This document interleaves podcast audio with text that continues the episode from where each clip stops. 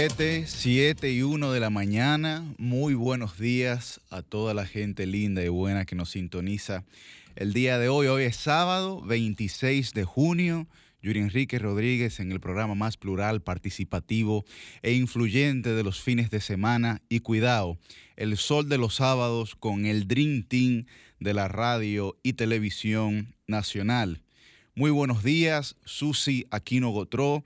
Muy buenos días, Liz Mieses, Milicen Uribe, Pedro Manuel Casals, Ernesto Jiménez, Guarocuya Batista, Julio Alberto Martínez y Orlando Jorge Villegas.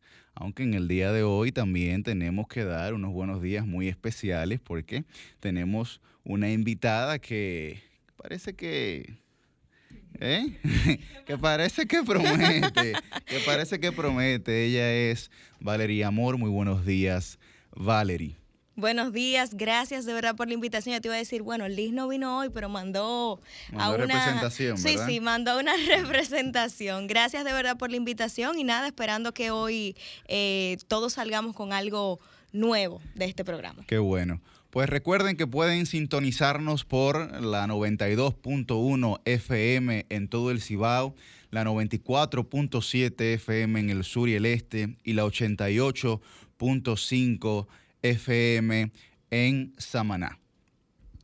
Muy buenos días, Yuri Rodríguez. Feliz de estar compartiendo en este espacio el Sol de los Sábados. Semana agitadísima, con muchísimas Hmm. informaciones. Le damos formalmente la bienvenida a Valeria Amor, que nos va a estar acompañando hoy. Qué bueno, rostros eh, femeninos y con preparación para estar presentes en los medios de comunicación, como vamos a ver también más adelante en las noticias que las mujeres siguen escalando en posiciones de poder en lugares donde los espacios se acostumbra que sean dedicados a hombres, como es el caso de la nueva vocera de la Policía Nacional, primera vez una mujer en esa posición. Felices de estar compartiendo con toda esa gente que madruga para escuchar nuestras voces y así nos lo reportan a través de las redes sociales, a quienes les estamos infinitamente agradecidos aquí en la más interactiva Sol 106.5. Saludo a mi compañera, mi querida amiga Milicen Uribe. Buen día, Susi Aquino Gotró. Buen día también para el equipo de producción. Humberto está ahí en los controles. Llovita, que es la persona clave, porque él permite que nuestros comentarios estén disponibles de manera inmediata en el canal de YouTube de Sol 106.5 FM, pero también en el de RCC Media. Saludos para nuestra mega superproductora Jennifer Peguero, así como también a cada persona que en cada rincón del país nos escucha, pero también nos ve, porque hay que recordar que este Sol de los Sábados también está disponible en el canal Telefuturo, canal 23, donde estamos transmitiendo en vivo, así como también en Teleuniverso, canal 29. Yo quiero saludar a mis compañeros que están conectados en la plataforma de Zoom. Ahí está el cuarto bate, Pedro Manuel Casado. ¿Desde dónde? Muy, muy buen día, pueblo dominicano. Y como siempre, señores, agradecidos de Dios de estar en vida y salud con este Dream Team de la radio, rompiendo los esquemas los fines de semana. Cuando la noticia moría, ya no mueren. Ahora somos la noticia. Señores, pero tu equipo de pelota, ¿eh? Y ahora esa joven ahí que se integra, tú estás, Yori, tú estás en problema con tres, mujeres ahí. mío. Siempre y cuando Dios sean mío. mujeres, las voces nuevas que llegan, Susi y yo no tenemos problema. Ah, ese es sexismo. Ya Ese de, es va- sexismo. ya de varones estamos repletos aquí. Exacto. Solamente hay cupo para chicas. Pedro, pero tú estás en Colombia mínimo. Lo digo por el sombrerito, el abriguito. Le, le dicen Gabriel Pagán ahora. Yo me equivoqué, yo dije, Dios mío, yo acabo de presentar a Pedro Manuel Casals, pero ahí en pantalla está Gabriel. Yo dije, wow, un desliz. No, ahorita le empieza el amor se inventó para Pa' nosotros. Ustedes son, ustedes son fáciles, ¿eh? No dando seguimiento. Bueno, Yo, yo quiero, eh, Yuri Sí. y, y Pedro Susi, que también le demos como oportunidad a Valerie para Claro. que, que nos Sí, sí. cuente Claro, eh, un poco quién es ella, su trayectoria, sus pasiones, etc. No, yo, yo, la, yo la depuré, la, la muchacha tiene, eh, tiene trabajo, ella Bueno, se ha fajado. a mí me dice, dijeron, dice mi inteligencia. A ti te sacaron el ella. DNI ya ahí en ese programa. Así que mira a ver lo que tú haces. Y yo no, Bueno, mi nombre es Valeria Mora, así es, soy comunicadora corporativa, egresada de la Pucamaima, soy locutora también. Eh, participo en los medios desde chiquitica porque empecé en programas infantiles, hacía comerciales y demás, y bueno, ya luego di el gran paso a la televisión, pasé por Sábado Chiquito, Parque Intrépido. En siendo programas infantiles, yo creo que yo los pasé, los pasé todos. ya sí luego pasé a, a la parte que realmente es la que me apasiona, pasé a trabajar con Leila Mejía, en Leila Revista Informativa. Ay, qué y bien. ya, bueno, a partir de ahí sí me, me, me interesaron más los casos sociales y sobre todo la parte, bueno, de las informaciones de actualidad y, y los comentarios políticos y de opinión. O sea que sí, nada, feliz de, de estar aquí compartiendo con gente que me gusta porque es joven, ¿eh? Liz, Liz, te puede quedar, Liz. Déjame muchacha, Te puede quedar. esto para Valeria, esto es como un clavo pasado. eh. No, ya esto no, es no, como no. La, la chilata ya, lo que, lo que queda. Bueno, eh, pues muchísimas gracias, Valeria. Bienvenida. Nosotros muy contentos de recibirte Sí. aquí el día de hoy. Pues eh, en esta semana tuvimos muchas noticias, Millicent. sí. ¿eh? Sí. Tuvimos muchas noticias. y muy Noticias caliente. Ali- ¿eh? que, Noticias el Bicrepo se quería ir, otro se quería quedar. Sí, noticias del orden económico, es funcionarios tratando de salir del país, fiscales denunciando y reiterando persecución política, nuevas medidas en el tema sanitario. Pero yo quiero, Una con el, tercera dosis. con el permiso de, de Va- Pedro, van a de- ponerse 10 dosis, una mensual que van a poner. Eh, Pedro, de- que, de que sí, y, y escúchame, Millicent, Pedro, que si, que si la tarjeta vamos a tener que poner un cuaderno y forrarlo. Bueno, la- que clasificaron su tarjetita, bueno, pero nada, el- el- la idea es que para poder enterarnos un poco más de las principales noticias de esta semana, queremos presentar nuestro segmento Noticias al Sol, que viene de la mano de ese estilo particular y único duro, de nuestra versátil Susi Aquino Gotró. Esto es Noticias al Sol. Eso es Puya y Puya. El gobierno anuncia tercera dosis de vacuna contra el COVID-19. Expertos cuestionan estudios que avalen tercera dosis. Sociedad de Infectología la apoya aunque no fue consultada. Viajeros de 18 países tendrán que presentar tarjeta de vacunación o pruebas negativas antes de entrar a RD. Vueltas al globo. Lotería Nacional finaliza su contrato con Fenabanca. Mujeres al poder. Ana Jiménez Cruzeta se convierte en la primera mujer designada vocera de la Policía Nacional. Ex procurador Jan Alain Rodríguez intenta viajar a Miami y es impedido por las autoridades. Yo me quedo, ay more, yo me quedo. Si en la puerta no veo tu impedimento, yo Bueno, ahí, ahí esa presentación de que se quedan. ¿no? Demasiado creativa. que ahí. se quedan, pero hay que analizar, hay que analizar, a pesar de que uno pueda estar en las antípodas del pensamiento o discrepar radicalmente de la actuación de una persona, hay que analizar cuando se violentan los procesos constitucionales y los procesos de a ley, a de ley o de normativa jurídica de la República Dominicana.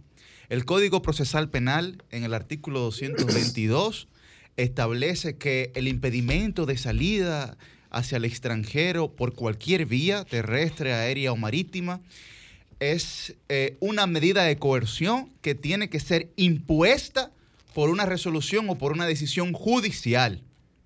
Y en la República Dominicana, lamentablemente, ha habido una mala práctica por partes de fiscales que colocan las llamadas alertas, Pedro, en los puertos, Sí. eh, mandan los nombres y las cédulas de las personas e inmediatamente esa persona, eh, aún de no estar dentro del proceso judicial correspondiente que establece la, norma- la normativa penal, que establece la normativa penal, no lo dejan salir del país. Ese fue el caso, ese fue el caso del ex procurador de la República, Jean Alain Rodríguez. Repito, usted puede estar en, en- de acuerdo o en desacuerdo con la actuación institucional que tuvo durante cuatro años frente a la Procuraduría.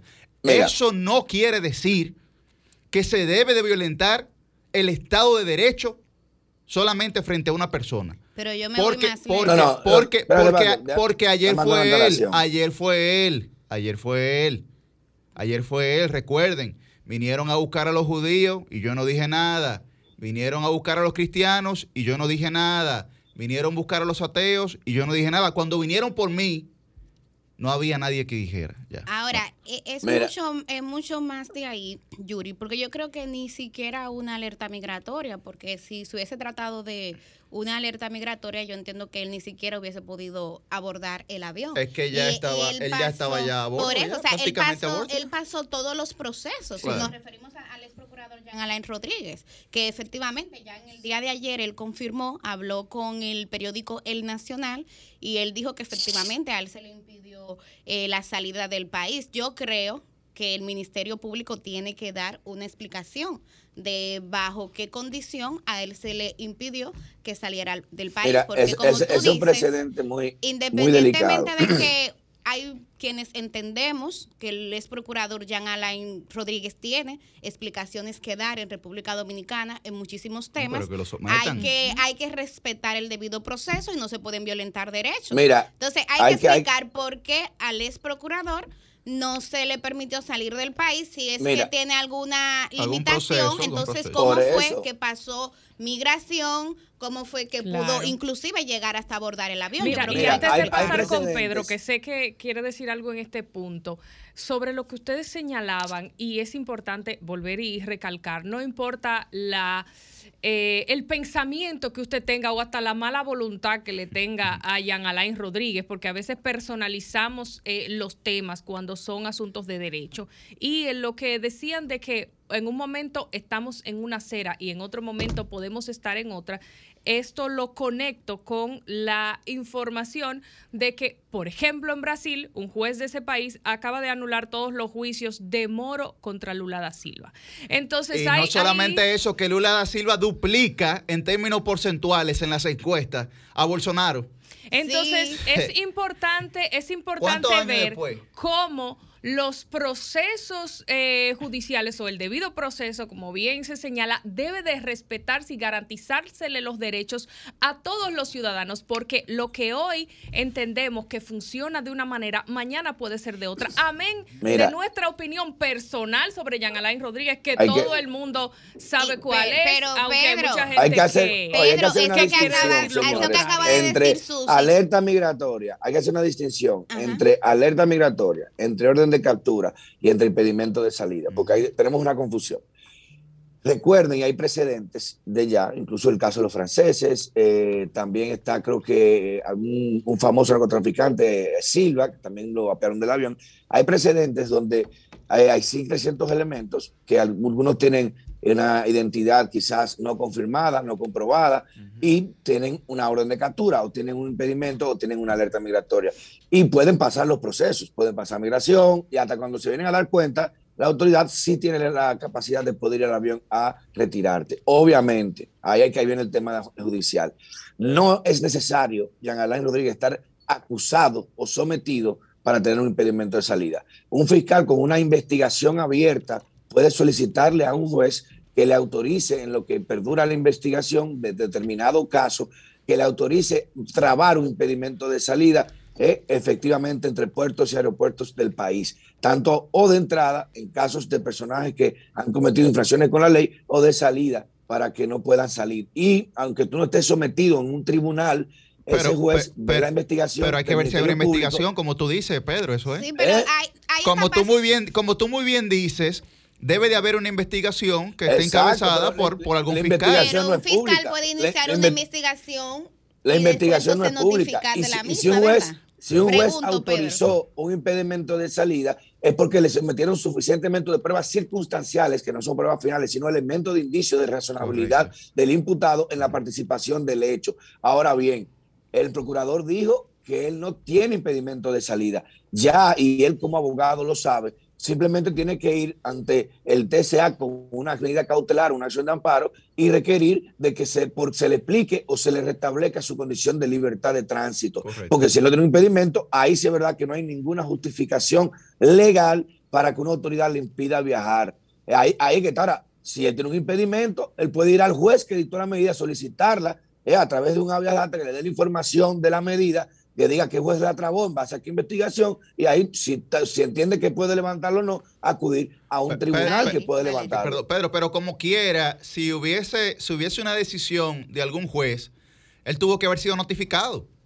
Entonces, No, no, no, no, no es así, no es así. Cuando tú tienes una investigación abierta y es una investigación que la hace el Ministerio Público de manera secreta, eh, que tiene la, la facultad de hacerlo, eh, te puede pedir al juez el impedimento de salida y otras medidas, incluso hasta blanqueo de activos, y después que te, te hacen la ejecución es que tú puedes ir a, a averiguarlo, pero no te lo notifican. A una Claro. contraficante no le dicen, mira, te estamos investigando por lavado de activos, dame ver tu cuenta de banco. decía. No te lo notifican Vamos nunca. a ver qué, al qué revés. opina nuestra bateadora emergente, Valeria. Ey, ey. No, pre- precisamente eso. O sea, tenemos que esperar que la Procuraduría General de la República se pronuncie al respecto. ¿Por qué? Porque ahora mismo todo es especulativo. Ahora mismo no sabemos realmente cuáles fueron las razones y tenemos que esperar que la Procuraduría fije entonces una posición para a partir de ahí entonces saber si se le violaron los derechos efectivamente o no. Eso es lo que, lo que creo en este Ahora momento. bien, yo no, creo hasta- que hasta- hay dos hasta- cosas hasta- claves. Hasta ahora están siendo violados.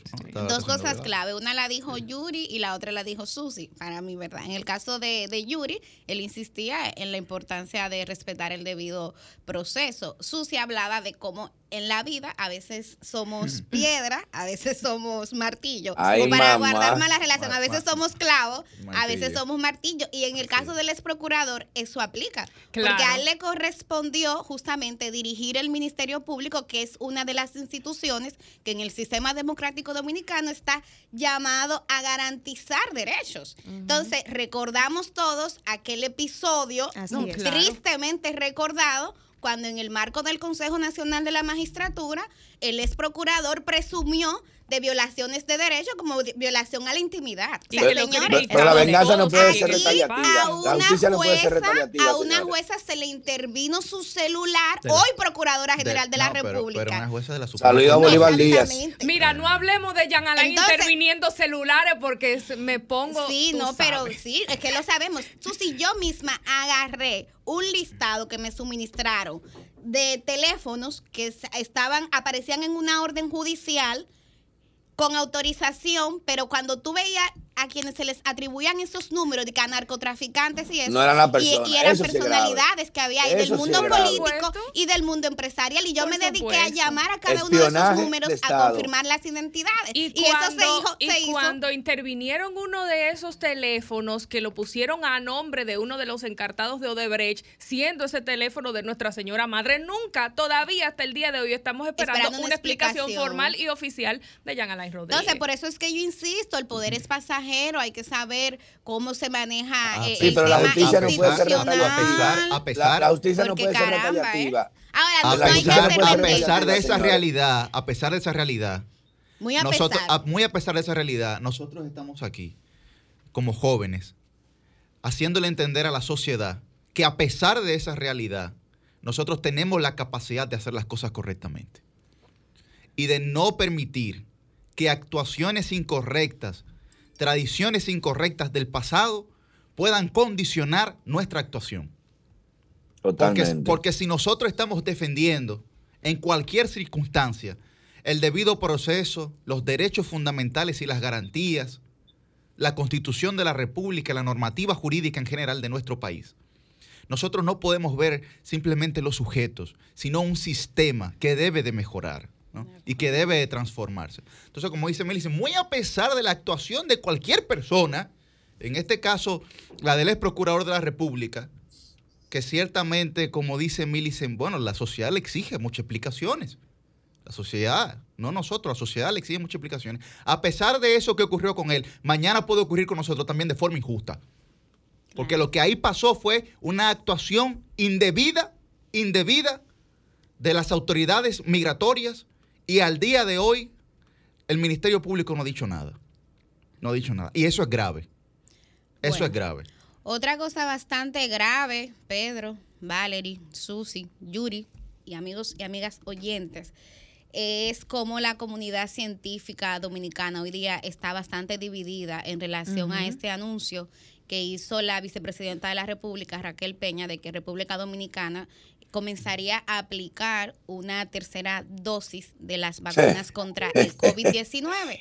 Una noticia Ay, que a ay, ay. todos nos sorprendió porque creo que ¿Te Emiratos Árabes sorprende, Melissa? me sorprendió la forma en que se anunció. Yo voy, a- Me yo voy a decir algo. Mira, en realidad la comunidad científica a nivel a celebrar la tercera internacional. dosis. Oye, oye, Yuri, ¿Eh? la comunidad científica internacional tiene tiempo debatiendo acerca de la posibilidad de administrar una tercera dosis y no lo ha hecho Sinovac, porque ahora, y lamentablemente la forma en que fue comunicada esta información ha puesto algún cuestionamiento de si es que acaso las vacunas que se están usando aquí en su gran mayoría, que son las Sinovac, porque fueron las que llegaron y las que llegaron a tiempo, si es que no son efectivas. Yo creo que lo más lamentable de esa Gracias, forma apresurada y para mí improvisada en que se hizo ese anuncio de que se aplicaría esta tercera dosis, es que le transmite muchas dudas, no solamente a la ciudadanía común, inclusive a la comunidad científica médica. Es que, es que la comunidad científica se comenzó a expresar tanto en los medios de comunicación como en las redes sociales a partir de ese anuncio y ha dicho que no existe todavía ninguna evidencia científica Claro. Que demuestre la eficacia o la necesidad per se de una tercera dosis. A mí me parece, a mí me parece absolutamente, absolutamente absurdo y descabellado, primero, ese anuncio. Lo segundo que hay que ver es el trasfondo político, ¿no? Antes de darle la bienvenida al maestro, el trasfondo político es, y escuchen esto y lo pueden guardar este comentario, lo pueden guardar, eh, me pueden grabar y en diciembre o enero del 2022 hablamos. El PRM y el gobierno actual va a llevar el estado de emergencia hasta final de año.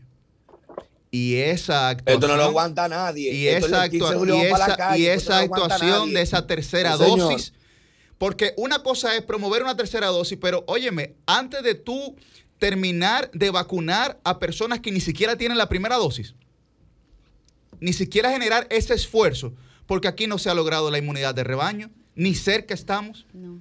Y aquí, todos los sábados de este mes, han venido doctores y médicos y científicos de la materia. Es así. Sí. Y nos han dicho a nosotros que para nosotros alcanzar la inmunidad de rebaño vamos a tener que terminar el año.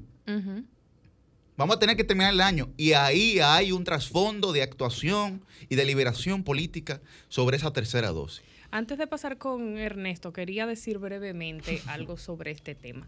Y es la manera arbitraria que ya ustedes lo han señalado, en la cual se tomó la decisión y se anunció la medida. ¿Por qué?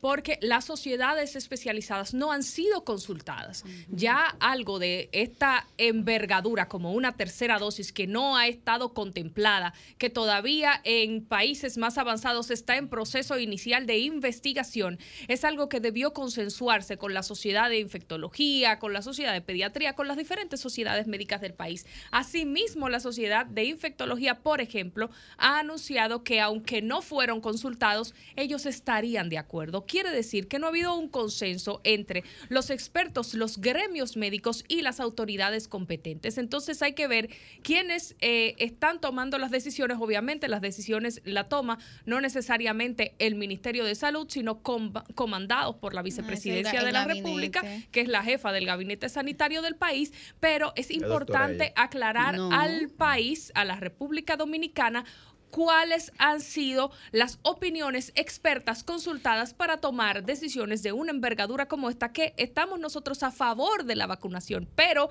ya esta tercera dosis es algo que plantea un esquema totalmente diferente. Y ¿Cuál con esto es? le damos paso a. Ernesto Jiménez. Muchísimas Bienvenido. gracias. La verdad que siempre un inmenso privilegio estar en este, el programa más escuchado los fines de semana. En este Dream Team de la Comunicación Nacional. Bienvenido a la nueva integrante. Valeria Gracias. Amor. Valerie, si la historia nos sirve de algo, quizás te tengamos por un buen tiempo en este espacio. Miren, señores, eh, yo grabé hace una semana mi anuncio de RCC Media invitando a la gente a vacunarse y el gobierno cinco días después se despacha con esto.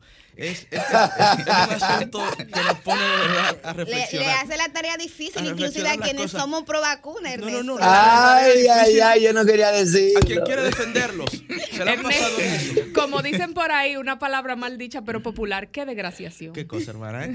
Uno quiere ayudarlos, pero ellos no se dejan ayudar. Entonces, acá, acá hay un tema también, señores, de que los gobiernos deben tener mucho cuidado. Yo, yo citaba a Franklin Delano Roosevelt hace cerca de un mes, cuando él enseñaba que los gobiernos en sus inicios van como que dando la senda de qué va a pasar en todo lo demás, en todo el recorrido. Bueno, y esas Patrón, señales... patrón conductor. Ah, Exacto, y esas señales tienen también como una especie de signo fatal, dependiendo de cómo se inicia, y también de signo provechoso, positivo, dependiendo si se inicia bien.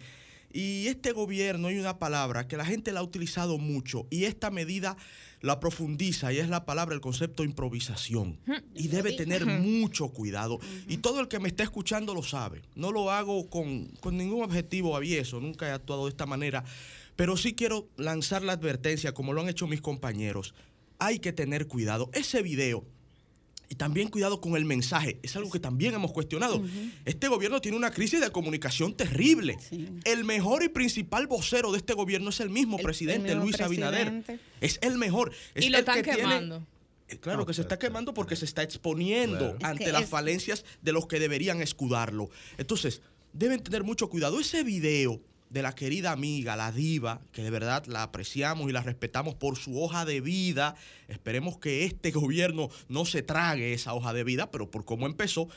Ese video diciendo que vamos a celebrar la tercera vacuna por amor a Dios. Oye, pero O sea, ven acá, estamos sin un estudio, de sin nada. junio del año 2021.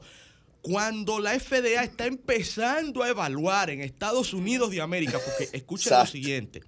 En Estados Unidos están ahora empezando a evaluar cuáles serían los potenciales efectos de una tercera dosis de una vacuna diferente a la que ya usted se ha aplicado. Y ellos tienen tres aprobadas, porque esto lo agrava aún más. La Sinovac no se encuentra en este momento en ningún estudio a nivel Eso. mundial de factibilidad de mezcla de vacunas. Claro. Escúchese es. esto bien. Y los que tienen la mayor autoridad global por su desarrollo científico para hacer este tipo de análisis están empezando ahora a hacerlo con tres vacunas. Moderna, Johnson Johnson y Pfizer. Esas tres. Mira, Es hay, es es otro, que ustedes otro le quieren- le elemento. quieren dar demasiada vuelta. ¿Acaso vamos nosotros a ser los conejillos de India del mundo? Ernesto, Esa- estado- oye, el Ernesto, pueblo dominicano Ernesto, va a ser el globo de ensayo Señores, mundial para estado ver qué de podría excepción, pasar. estado de Escuchen este excepción, dato. estado de No. emergencia. Escuchen este dato. No Se necesariamente. está Estado de hablando, y lo pueden consultar. Pero Vamos a el- No, consultar no, ay, ya. Yuri, que, tiene- que esto tiene que ver con lo del estado Es- de emergencia. Diga, es- Pedro, es- adelante, Pedro. Mira, quiero darle un dato y lo podemos consultar, puedo hacer contacto, lo puedo llamar para, para que hablemos ahorita más adelante con el doctor, Con el doctor Pedro.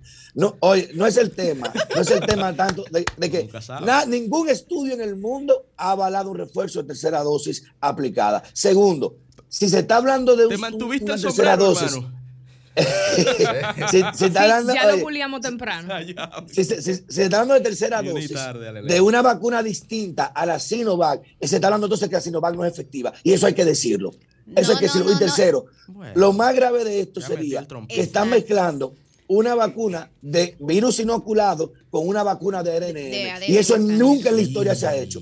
O sea Pero que, mira, como yo no- dice Ernesto, no podemos ser conejito de India de nadie. Esto es una locura, señores. ¿eh? Mira, Pedro, lamentablemente, eso que tú has dicho, que para mí es grave, porque, y lo decía, o sea, parte de lo que pasa aquí es que da lugar a que se cuestione entonces si es que las vacunas que se han estado aplicando en No son República efectivas. No son efectivas, porque dicen, ah, ok, vamos a aplicar una tercera dosis y todo el mundo se queda, pero ¿qué pasó? ¿Es que acaso las otras dos dosis no están funcionando? Exacto. Nosotros aquí en Sol de los Sábados tenemos así mismo varias semanas consecutivas diciendo, señores, dice Salud Pública que el 87% de las personas que están graves en UCI no se han vacunado. Uno se está apoyando en esa data para reforzar el discurso pro vacuna, que es el que yo, Milicen Uribe, entiendo que es el que procede. Pero este tipo de información lo que lleva es a cuestionar la efectividad de la vacuna. Claro. Y eso es grave, porque Claro. tenemos tanto tiempo abonando y trabajando en una línea pro vacuna que lamentablemente con este anuncio improvisado, pero también a medias, porque ese es el otro elemento que quiero poner sobre la mesa, chicos. Se dice que se va a aplicar una tercera dosis. Al otro día hubo personas que fueron a los centros de vacunación porque hay quienes dicen, ah, Claro. si hay que poner otra vez, dosis, yo vez. misma, si se decide que hay que poner otra dosis, yo me la pongo, perfecto, vamos arriba. Pero no se le informó ahí, ok, ¿cómo va a ser esa aplicación? Aquí, además de, de la Sinovac, que es la que tiene la mayoría de la población, porque fue la que llegó, Claro, fue la que claro, llegó, ¿verdad? claro. Si nos quedamos a- sentados a esperar que lleguen las otras, quizás hoy día los muertos fueran muchos más. Gracias a obviamente. China y al gobierno mismo. del PLD. Sí, que, hizo, que hizo esa relación diplomática. Hay que que no van a decirlo, la, la verdad sea dicha, pero no se le informó a las personas. O sea, ¿cómo, cómo va a ser ese proceso? Apenas ayer. La vocera de la presidencia, doña Milagros Hermán, ella explicó que esta semana el gobierno va a dar una rueda de prensa para explicar cuál va a ser la estrategia. Pero yo creo que un aprendizaje que tienen que tener las autoridades es que no se puede informar a medias. Claro. Es que no, se le puede dar no. espacio al rumor, a la Milice, duda, a la confusión, a las Y informaciones sin consultar falsas. expertos, Por Que Dios. ¿Cómo no se va a informar a medias si las decisiones se están tomando a medias? La comunicación nunca, y tú lo sabes perfectamente, nunca va a resolver un problema de hecho de una gestión. La Correcto, comunicación no resuelve una mala gestión. La comunicación te levanta o te ayuda las decisiones que ya se hayan tomado, pero no podemos cambiar algo que está mal con comunicación porque la gente no es bruta y se va a dar cuenta. Métete, Valerie. métete. No, así Adelante, es. Valeria. Algo que yo quería puntualizar. Está fuera de control aquí. Yo empecé cabina. así, No, no, tranquila. Adelante, tranquila, adelante, tranquila. Valeria, adelante, no, Valeria. verdaderamente los resultados están ahí. Eso indica que el Ministerio de Salud Pública y también el Gabinete de Salud tienen la capacidad para manejar situaciones de este tipo y tienen la capacidad para gestionar un plan e idear un plan. Y lo digo por lo siguiente, y es que la República Dominicana, señores, nosotros somos el tercer país per cápita en términos de inoculación. Entonces no podemos tampoco quitarle méritos a esta, a esta, a esta preparación y a este, plan de- nacional de vacunación que evidentemente ha sido un éxito rotundo porque ahí están los resultados. Eso Ahora bien, Eso si bien es cierto, es si bien es cierto que la información no se dio completa y tal vez en un momento en el que debieron esperar, como bien luego aclaró la, la vocera y directora de comunicaciones de la presidencia, la rueda de prensa oficial con la estrategia, con el plan, con todo lo demás, Claro. también debemos darle un poco el beneficio de la duda. Vamos a esperar la próxima semana Tenemos 10 meses hasta que hasta que ellos entonces pongan sobre la mesa cuál va a ser la estrategia, porque hay países como Argentina que ya evidentemente han afirmado que se necesita esa nueva dosis, esa tercera dosis, que sería el refuerzo. Bueno, en Lo- abril, lo- lo- la el director de investigaciones médicas de Pfizer, oigan, no de Sinovac, de Pfizer, habló que se va- iba a necesitar una tercera dosis, pero Exacto. que ese es otro elemento que hay que cuestionar el tiempo. Aquí se está hablando de mínimo un mes después de la segunda dosis. cuánto Lo que la plantea comunidad, 12 meses, La comunidad 10 a 12 científica plantea seis mínimo, nueve o ¿Y doce de qué meses. marca? La misma. Pfizer, la, misma, La misma. vacuna. No, la y misma también habló de Pero- investigaciones de AstraZeneca, creo que en Inglaterra. Pero ustedes saben por qué pasa pero, eso. pero, pero, pero, pero, Sí, sí, pero claro. también, también hay que ver, porque yo no cuestiono el plan de vacunación que ha sido ciertamente exitoso. Exitoso. Pero ese plan tiene que responder a una realidad social. Entonces, ¿por qué se sigue extendiendo el estado de excepción en la República Dominicana que se pidieron 45 días más? Por ejemplo, ¿por qué se sigue extendiendo el toque de queda? Que es un toque, que es un toque tema, de, Yuri, que es un toque de quiebra. No, no, no, no, no, no, el- no, el no, tema no. que el PLD quiere No, poner en no, agenda. no, no, no, no, no, no, no, no, no, no, un tema del PLD, no, No, un no, tema del no. PLD. No, no, un tema del PLD, Métete, no, no, no, no, no, no, no, no, no, perdón, perdón, no un tema del No, no, PLD. Métete a los negocios, no, métete a los negocios entonces. Métete a los negocios entonces, que tienen que ser a las 6 de la tarde, cuando la gente está saliendo del trabajo. Sí, pero que nadie pueda Yuri, acceder a pudiéramos ello. coincidir en lo del estado Porque- de emergencia. no, no, para no, porque- confunda. no, pero perdón, pero, perdón, pero no me lo, permítame- no me lo mezcle con la vacunación. Sí, La lo que vacunación pasa va bien. va muy bien. Yo no estoy diciendo Punto. eso. Yo lo que estoy diciendo es que como va Punto tan final. bien, como va Punto, tan, punto. como va tan bien, como va tan bien, Punto. debería Perdón, no. Bueno, pero usted tiene su opinión, yo Es tengo la mía. pero tú yo tengo estás la mía. Póngale el de punto que Póngale el punto ustedes. Yo estoy es- poniendo un punto lo y que coma. pasa es que la Pero, vacunación perdón, no es pero- la única estrategia para prevenir A eso el voy. COVID-19. A eso voy. A eso voy. A eso. Que No podemos eso. Pero perdón, a eso voy. Volvieron no, es para la, no atrás. es la única estrategia, pero escuchen cuál es la estrategia.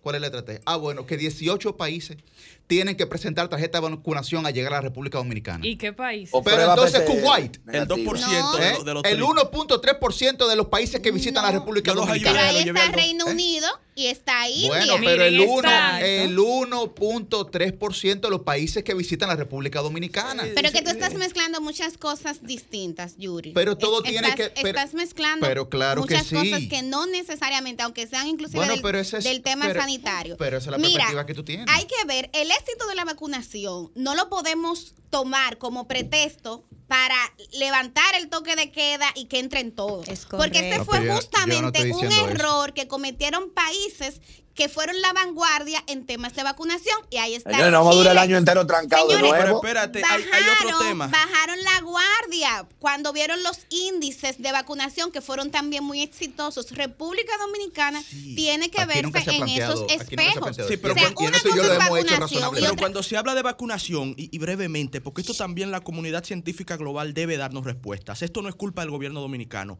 Ahora, la eficiencia de Sinovac no es la misma que Pfizer. No. Hemos insistido con No. eso aquí. No. Aquí se habla de vacunación a nivel global. Nueva York abrió, pero Nueva York tiene inoculada más del 90% de los mayores de 18 años con Pfizer.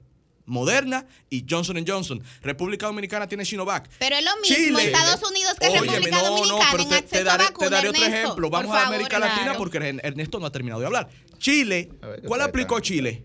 Sinovac intentó abrir lockdown a la semana con una población inoculada que supera el 70%. Y entonces, ¿no deberían tener ellos ya la inmunidad de rebaño que acorde a lo que los científicos revés, nos han dicho es a partir del, del 70%? ¿Qué pasó en Chile? ¿Por qué Nueva York sí pudo, después de los cientos de miles de muertos, evidentemente? No estoy defendiendo la política eh, de Donald Trump, fue fatal. Ahora, ¿por qué Nueva York sí pudo abrir y Chile cuando lo intentó, teniendo Sinovac y Nueva York Pfizer Pfizer, ¿por qué Nueva York funcionó y en Chile no? Mira, Ja. la- la Vamos a efectividad pensar, de Pfizer ¿Qué está está pasando en países africanos? que están utilizando Sinovac y han tenido rebrotes como rebrote que ha tenido la República Dominicana a pesar de que estamos vacunando hoy más que nunca. Jaja. Eso es un tema, repito, esto no es culpa del gobierno dominicano. Ahora, la comunidad científica global, de manera responsable, debe decirnos si Sinovac está o no está teniendo resultados. Porque cuando hablamos de éxito de vacunación, es de éxito de aplicación y acceso a una vacuna que no somos nosotros los que tenemos ni la facultad científica así ni la certificación para decir si eso sirve o no sirve. Yo ¿Se te voy a dar un dato muy alarmante. Te voy a dar un dato muy alarmante. Ya todos los países, como podrán ver en las imágenes, yo ahorita te lo mando para que lo suba en el segmento. Ya todos los países tienen registros que se están haciendo y sus registros de muertes por personas vacunadas y referencia de infectados con una dosis y dos dosis. Desde el 21 de febrero al 14 de junio salió el último en, en Inglaterra. Aquí, señores, aquí en República Dominicana, cuando la OMS, que supone que es el organismo que dicta, que yo no tengo ninguna credibilidad, ha referido que el uso es autorizado únicamente de emergencia. Aquí se autorizó el uso por el CEMPAS de manera definitoria, o sea, sin ningún estudio ni un aval. Aquí nos están llevando registros, ¿eh? sus registros de los infectados vacunados, no vacunados por condición, por referencia. No se están llevando, Pero hay que, pedirle, hay que pedirle que nos digan la cantidad de muertos que registro van a estar. Entonces, es lo que, es lo- no, pero te Y el estoy diciendo de que 87% que estamos lo, hablando, lo actualicen. ¿De cuándo fue ese dato? Estamos, estamos- estamos hablando de un país ya, donde un aquí se acostumbra, aquí se acostumbra a no llevar registro, información estadística de nada, donde aquí no se planifica a futuro, porque esto era para que no duramos un año de emergencia, no, tenemos que hacer como Salvador, como hizo el China, como hizo el Chile, abrir nuevas camas, invertir hospitales, mega hospitales, Ese, abrir ese todas las es el camas que se punto. puedan. Pero por eso yo no podemos que vivir encerrados más. Exacto, la- que la vacunación no puede ser lo único. Mira, con este No, mismo no puede ser tema de, rastrear los el re- el contactos. rebrote. Mira, rastrear los contactos. Aquí no se hace eso. Aquí el día de hoy tenemos la cifra más alta de personas circulando con el virus activo, que al día de ayer superaban las 55 mil personas con COVID-19, que ustedes no saben dónde están. Así Nadie es. sabe. Y es verdad que hay gente responsable que se aísla en Sí, su casa, es pero hay gente que no, que Pero se aquí, va a la pero, farmacia, pero aquí han al llamado, señores oyentes, aquí han llamado oyentes diciendo que están en su casa y que nadie le da seguimiento. Claro. Que Claro. tienen COVID. Por eso yo entiendo que es importante que separemos este tema de la tercera dosis con el tema de la primera y la segunda dosis de una manera tajante. ¿Por qué? Porque ya hemos tenido varios casos, yo de manera personal he conocido de cerca varios casos de personas que acaban de fallecer de COVID-19 que nunca quisieron ponerse la vacuna y que sus familiares entienden que al no ponerse ni la primera ni la segunda dosis, esta es la razón por la cual las personas han perdido la vida. Entonces, que esta mala administración o mala decisión o mala comunicación de una tercera dosis no se convierta en un arma para que la gente no se ponga la primera y la segunda dosis. Y que no se baje la guardia, porque para mí yo creo que se cometió un error cuando la gestión gubernamental se quiso centrar mucho en vacuna y descuidaron todos los otros ele- elementos. Por ejemplo, mira, eh, con el mismo tema de las pruebas PCR. Yo fui recientemente a Estados Unidos y yo tuve que llevar una prueba PCR negativa. Cuando yo llegué al aeropuerto, yo iba para el estado de Nueva York, entonces ahí me estaban esperando. Usted va para Nueva York, eso es su destino final, ok, ahí me hicieron llenar un formulario, me registraron si había tenido síntomas, si había tenido contacto con una persona positiva. Luego que llego al hotel, en el hotel, nueva vez, me rastrean y cada vez que yo iba a un restaurante, a una cafetería, se quedaban con mis datos para avisarme en caso de que alguien hubiese resultado positivo al COVID. Pero aquí en República Dominicana eso nunca se ha hecho. Tú, y déjeme tú- tú entras al decirle- restaurante, tienes que escribir tu nombre y dar el número. también. Exactamente, dejar el número de teléfono y el correo para ellos contactarte eh, y avisarte en caso de que alguien resulte positivo. Y eso no se hizo. No lo hizo el pasado gobierno, no lo hizo el pasado gobierno y no lo hicieron esto. Otro elemento grave, la comunidad científica dominicana, aquí hay una sociedad de infectología muy buena, muy activa, la sociedad de neumología, ahí también está el mismo Colegio Médico Dominicano, pero el Gabinete de Salud Sociedad toma estas medidas y no consulta. Y eso se lo criticamos en la gestión anterior porque lo hicieron y esta también está repitiendo No, ese pero- error. pero- o sea, hay que consultar también a los especialistas dominicanos. Lo Es que fuera. lo que pasa es, lo que pasa es, vamos a ver, Milis, porque también, también, eh, el doctor eh, Am- Amado Báez era que se llamaba. Sí, ¿verdad? Amado Báez. Amado Báez, por ejemplo.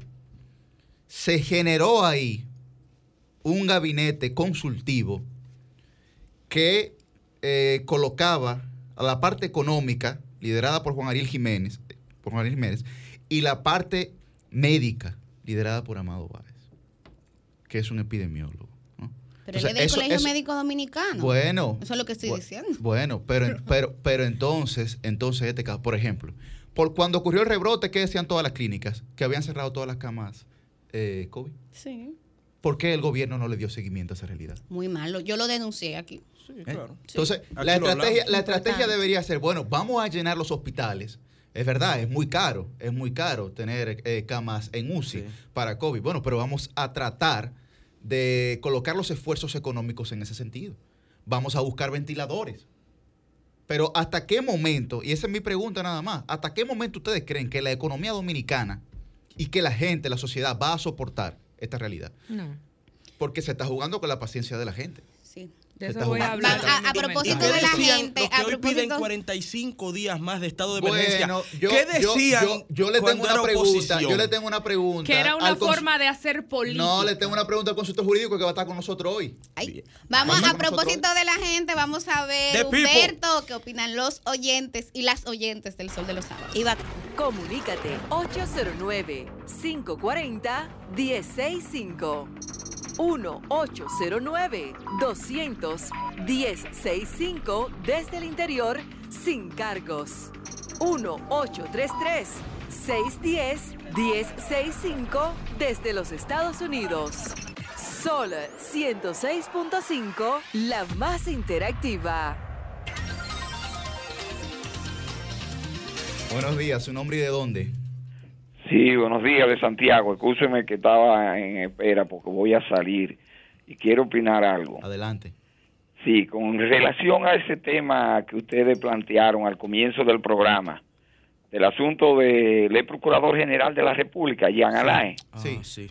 a quien nunca conocí de manera personal y soy abogado cuando él había nacido, o no había nacido, es posible, No se eh, litigante. O sea que no tengo ninguna amistad. Pero ciertamente en ese caso se está eh, violando todo. Eh, el criterio del el sentido de libertad, el estatuto de libertad, a la libre circulación, el debido proceso de ley. Que no que cualquiera oye dice el debido proceso como si fuera un asuntito leve de educación, de educadito y de eso. No, no, no, no. Son derechos fundamentales todo eso. y que por apruebo y celebro y me alegra que se lleve hasta las últimas consecuencias y a condena de la más grave que haya a todo el que haya sustraído fondos públicos, Claro. que haya cometido cualquier tipo de, de hecho punible. Pero la, eh, la libertad por la cual tanta gente ha luchado y ofrendó su vida desde la época eh, de los indios. Y pasando por la restauración y la independencia y la época de Balaguer y todo. Desde No- Sebastián Lemba hasta hoy.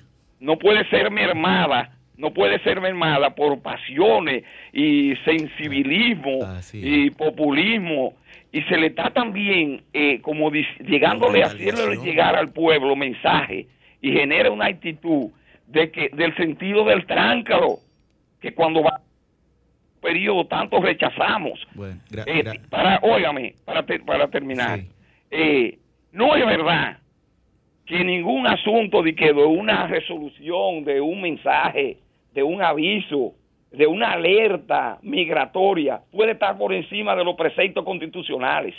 Y por eso han desmembrado aquí el sistema de leyes, eh, el Tribunal Constitucional, porque había una serie de arbitrariedades que se cometen y, y se siguen cometiendo. Aquí hay miles de gente que gracias, están presos gra- con gracias, una medida de coerción que Santiago, se la pusían por tres meses y tienen tres años. Sí, así, también. así es, así es. Pero bueno, lo importante es que son independientes. Buenos días, ¿su nombre y de dónde? Buenos días, ¿cómo están todos? Muy bien, adelante. ¿Su nombre y de dónde le escuchamos? Eh, mi nombre es Carlos Muñoz y yo estoy en Arroyo Hondo, Santo Domingo. Adelante, Adelante, Carlos. Y eh, un saludo especial sobre todo a Pedro Navaja, que veo que está hoy en una montaña. Adelante, Carlos, adelante. No, no, ustedes, quería- ustedes son terribles, ustedes siguiente. terribles. Le quería decir lo siguiente, el yo ya yo tengo las dos dosis, yo cumplo la semana que viene tres meses que me puse la segunda dosis. Yo estoy de acuerdo porque ya eso se venía eh, oyendo y se ha estado estudiando. Yo estoy de acuerdo en que posiblemente hay que poner una tercera dosis, un, un refuerzo. Yo me pondría tanta dosis como fuese necesaria para que mi cuerpo y, y- y todos alcancemos la inmunidad necesaria. A mí lo que me apena es con la rapidez o la ligereza con que se ha tomado la medida aquí en República Dominicana. Eh, Sobre todo partiendo de lo siguiente. Eh, no podemos seguir repitiendo mecanismos vacuna, vacuna, vacuna, vacuna. Sin, Oye, ya está bueno. han estado diciendo sin hacer estudios. Lo primero que yo propongo es lo siguiente, siendo un neófito en la materia, pero uno ha tenido que aprender sobre la marcha. Eh, usted no puede seguir vacunando gente cuan- sin saber cuántos anticuerpos posee. Entonces, yo creo que antes de... Pruebas, pruebas digitales, como hacen en Estados Unidos y en, y en Inglaterra, la correcto. persona. Pero esto no Exacto, es Estados Unidos. persona. Ni Inglaterra. Eh, hacer una prueba de antígenos y ver, ok, usted con la dos dosis logró la inmunidad que se requiere. No tiene que vacunarse. Usted necesita Exactamente. Y hacerlo de esa manera. Gracias, Que Carlos. feliz sábado. el problema, Gracias, Carlos. Yo me voy a hacer una pregunta. Buenos días, ¿su nombre y de dónde? Y a la gente que les infectaron, que se prueben también antígenos que desarrollaron y no necesitan vacuna, también. Buenas. Sí, su nombre y de dónde, adelante. Luis López Santiago. Adelante. Oye, eh, dos, dos cosas en cuanto a los temas que ustedes han, han planteado. Primero, con relación a lo de Jan Alain. Ya el, men- el Ministerio Público, ya que deje de mortificar tanto a ese hombre, que lo tranque, Ay, que la incertidumbre que ese hombre tiene, hombre. no lo deja Ay, vivir, ya Jesús. terminen de trancarlo. Y otra cosa con relación a las vacunas. Eh, yo estoy dispuesto a ponerme todas las vacunas que sean necesarias, siempre y cuando la comunidad científica la apruebe, no a la carrera. Exactamente. ¿Ya? Buenos días, ¿su misma nombre y de visión. dónde? Buenos días, ¿cómo están? Muy bien, adelante. Zeneida Guzmán, Santo Domingo Norte. ¿Qué te Ey, pasa, Zeneida. Zeneida? Te oigo como distinta. Sí, te escucho como bajita hoy. ¿Qué pasa, Zeneida? No, mi amor, mi No, querida esa- periodista, toda, me gusta ver esos jóvenes Ahora cuando se dedican a la comunicación, pero Volvió una Zeneida. comunicación con coherencia, que es lo que nos enseñan en las universidades. Pero, mi querido periodista, y Adelante. país y el mundo, yo como comunitaria también que soy, me duele eh, todo, también me duele eh, lo que ha- está pasando ahora mismo el gobierno dominicano, al junto con el pueblo dominicano. Señores, nosotros con este toque de queda tenemos que ver que si nos están hablando de la tercera vacuna, y la segunda vacuna que todavía muchos no la tienen, tenemos que hacer lo correcto como dice el gobierno y es como ustedes dicen o no ustedes. Yo oí una persona en un programa que dijo que si uno habla a favor de, de un de un argumento es porque uno está recibiendo dádiva de ahí. No es así, no es así. Yo quiero pedirle a los oyentes que cuando uno se refiere a un tema es porque uno ve que es lo cierto. Si nosotros le hacemos caso al gobierno y nos vacunamos, este toque de queda, yo entiendo que le tienen que poner el final, porque el toque de queda es que tiene la gente nervioso, ¿eh? y no pueden salir a la calle a hacer su, su, su labores eh, con una mascarilla eh, puesta. Muchas gracias. Gracias, Eneida. Bueno, el gobierno que gobierne.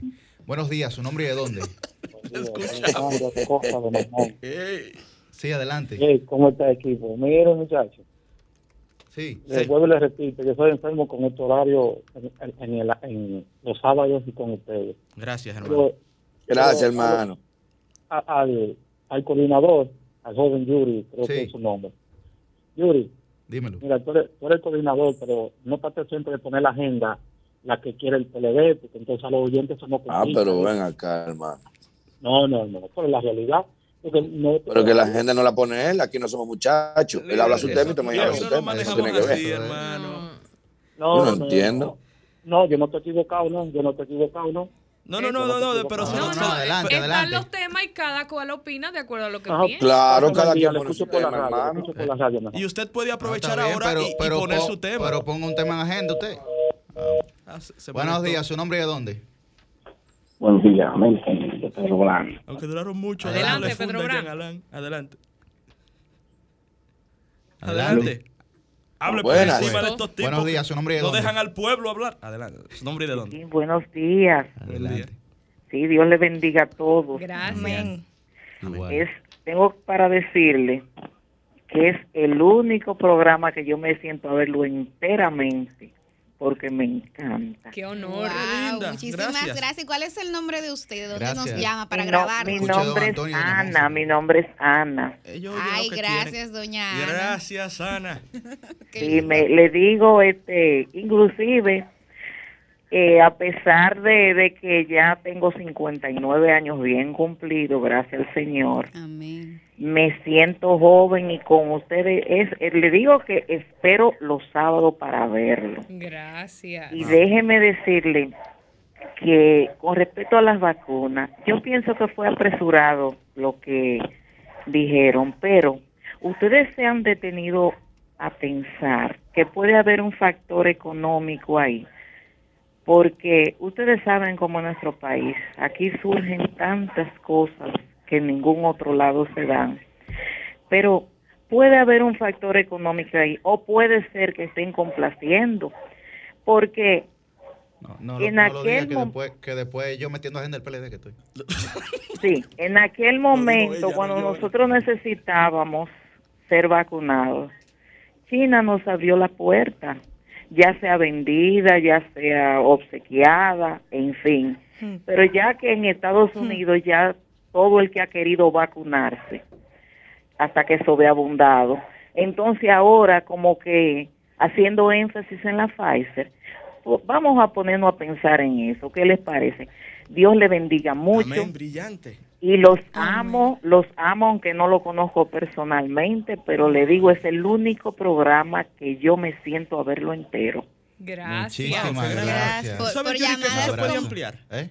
Miren, cuando usted ve a un influencer decir, vacúnate, hazlo por ti, hazlo por tu país, ayúdanos a volver a la normalidad, piense qué hay detrás. Nosotros lo hicimos gratis, por cierto. Pero piense cuando usted vea eso qué hay detrás. Pero cuando usted vea que le piden 45 días más de estado de emergencia, piense No, si yo, hay, oye, si hermano, hay también Ernesto, dinero detrás. No, Eso no. es una Piense agenda, también eso si es hay- una agenda que mete Yuri Enrique aquí del PLD. Ay, Dios mío. No, no, no. Buenos no, no, días, no, su nombre de algo serio. Aquí yo, Yuri.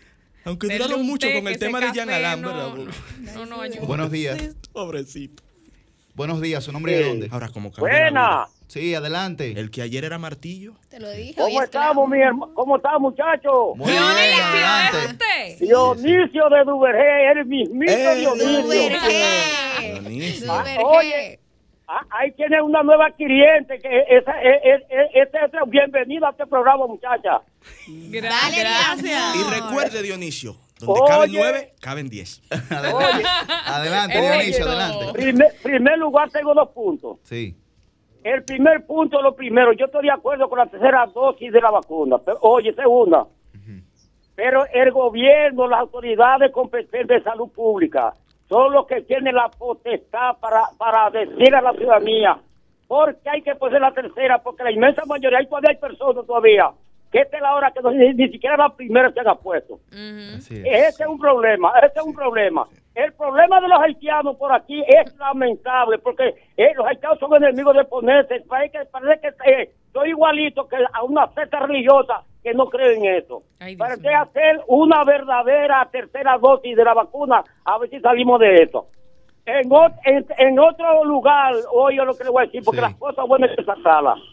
El senador de la provincia Independencia, Valentín Medrano, óigalo a la gente de UV que me están oyendo. Adelante. Él tenía en proyecto una rifa con motivo de Día de las Madres, pero el problema del COVID, de- del COVID-19, ha cambiado el horario. Eh, ya eh, ayer comenzó a hacer rifas para toda la provincia de Independencia. Ayer estuvo en la zona cañera.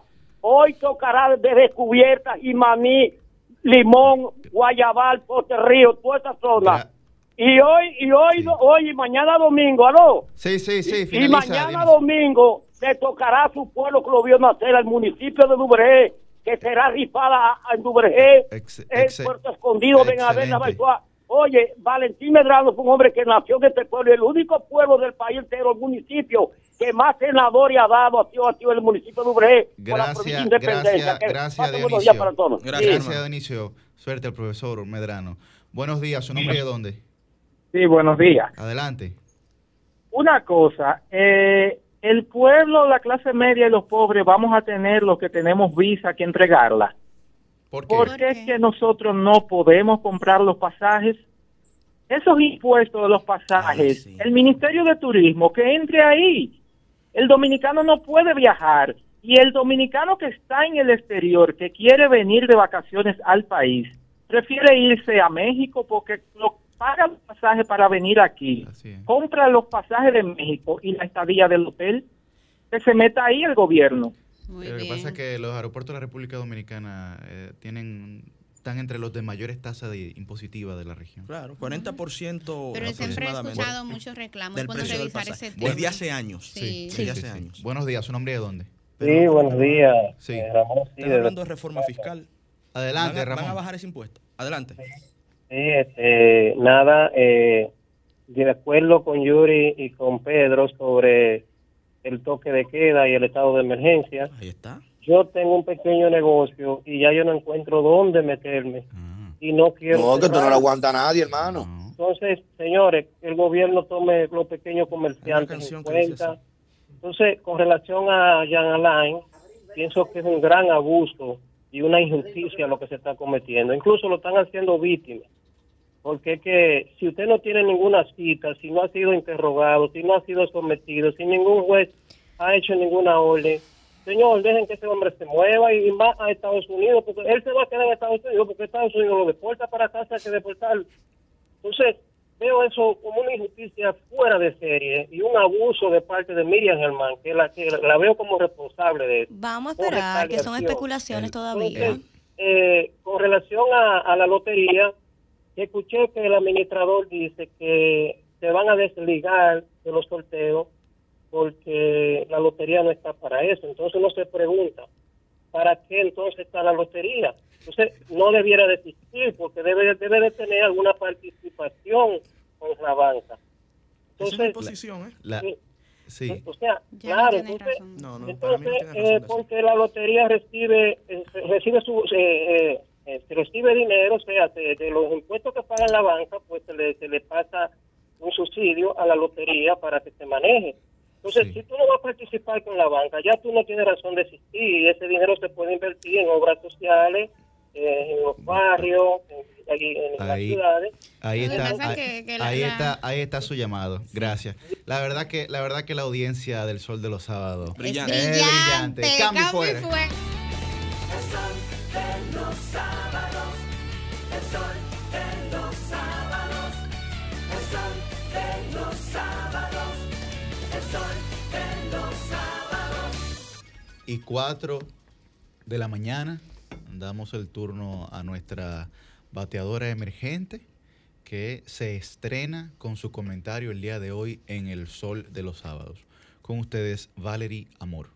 Gracias. Bueno, y el comentario, mi primer comentario, tiene como título el siguiente. Quise ponerlo así como para motivar un poquito al comentario del día de hoy. Es que el próximo norte de la República Dominicana es el sur. Y en Pedernales, señores, en el sur se encuentra Pedernales, indudablemente. Yo como parte de esa generación que está comprometida con el desarrollo económico sostenible y a la vez con esa protección eh, de la conservación medioambiental, nosotros debemos reconocer el esfuerzo que está haciendo el gobierno actual con la provincia de Pedernales. Y es que antes, antes de pasar en materia con lo que ocurrió el miércoles pasado, debemos mencionar que el Programa de las Naciones Unidas para el Desarrollo, el PNUD específicamente, sitúa en su mapa de desarrollo humano a Pedernales como la segunda provincia con el más bajo índice de desarrollo humano. Y, para, para darle valor a esta cifra, es importante resaltar que el PNUD mide el desarrollo humano a partir de tres dimensiones mínimas para el logro del bienestar. En primer lugar, una vida larga y saludable. En segundo lugar, acceso a la educación e ingresos suficientes para lograr una vida digna. ¿Cómo es? Acceso a la educación y a los ingresos suficientes para lograr una vida digna. Ahí están esos tres pilares con los que el PNUD mide el desarrollo humano. Y es que los gobiernos pasados, ay Dios mío, los gobiernos pasados se olvidaron de que en Pedernales y en el sur, señores, existe gente. ¿Y por qué digo lo siguiente? Y es que de acuerdo al balance preliminar de las economías de América Latina y el Caribe para el 2018 de la CEPAL, República Dominicana experimentó el mayor crecimiento económico de la región. Sin embargo, el índice del coeficiente de Gini como instrumento medidor de la desigualdad en distribución del ingreso nos otorga el dato de 0,46.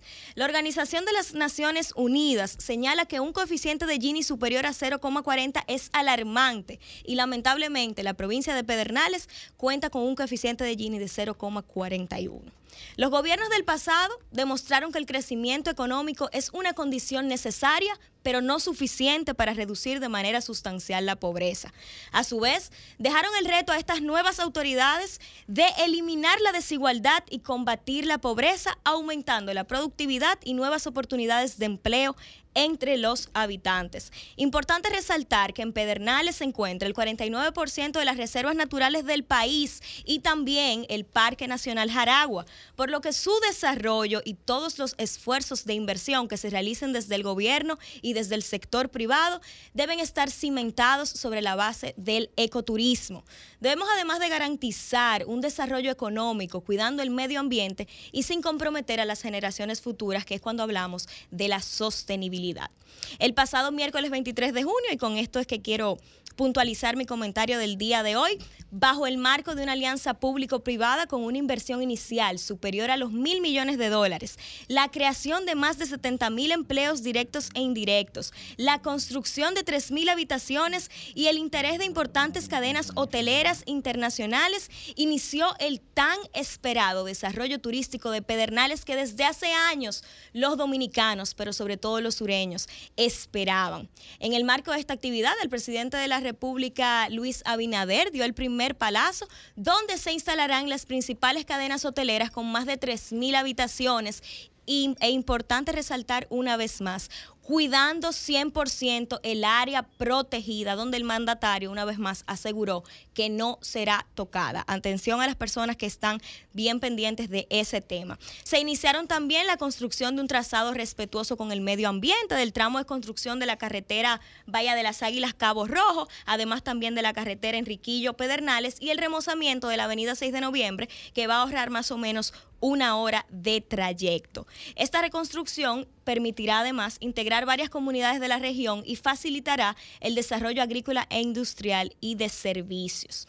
Además, algo importante, y esto es en materia de educación para la región sur, se incentivará la educación con una instalación de una sede de Infotep y la Universidad Católica Tecnológica de Barahona, UCATEBA, un aeropuerto internacional, acueducto y las obras de servicios vitales para colo- colocar a Pedernales como el nuevo atractivo a conocer por el turista en nuestra República Dominicana A modo de resumen, los cuatro pilares que componen este proyecto son la conservación del medio ambiente, el desarrollo hotelero, la infraestructura y accesibilidad, así como el desarrollo y bienestar de la comunidad. Sin lugar a dudas, señores, eh, los esfuerzos de invertir en pedernales por parte del gobierno central y también por parte del sector privado es un mensaje claro a la desesperanza que ha vivido por años en los corazones de todos los sureños. Era inaceptable que en pleno siglo XXI, siendo la República Dominicana una de las economías de mayor crecimiento en la región, existieran comunidades con tanto potencial,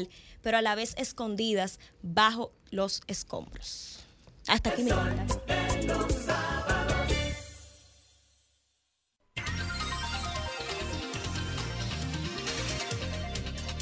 A las 8 y 10 de la mañana es el turno de la versátil. Me voy a limitar a hablar de los adjetivos calificativos que adornan su personalidad. Con ustedes, Susi Aquino Gotro.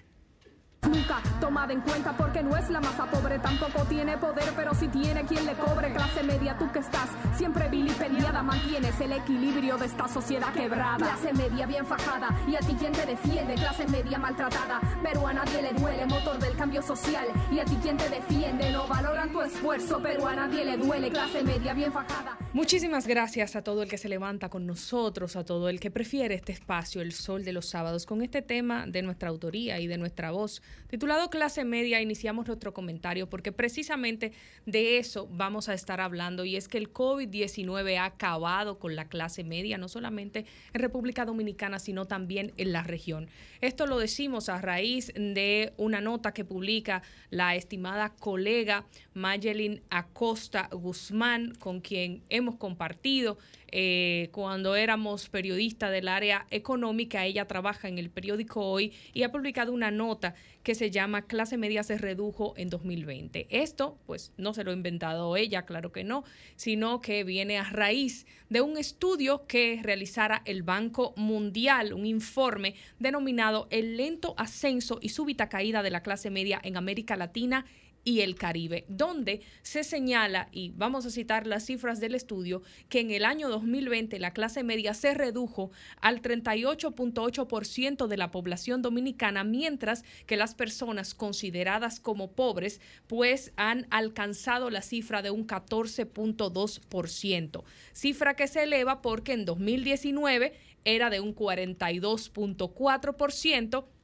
la cantidad de personas o porcentaje de la población que pertenecían a la clase media. Es decir, que eh, pues se reduce la clase media de un 42.4 a un 38.8 y aumenta el, el nivel de pobreza de un 12.4% en 2019 a un 14.2% en 2020. El estudio también señala que las eh, proyecciones de lo que hubiese pasado en República Dominicana con este tema sin las medidas tomadas como eh, medidas de apoyo socioeconómico, es decir, los planes sociales del gobierno, pues hubiésemos tenido un peor panorama. ¿Qué proyecta ese estudio del Banco Mundial? Que si los planes sociales del gobierno a raíz del COVID-19, las proyecciones indican que un 34% hubiese sido la reducción o hasta un 34% se hubiese reducido la población de la clase media y la pobreza hubiese podido alcanzar hasta un 15.9%.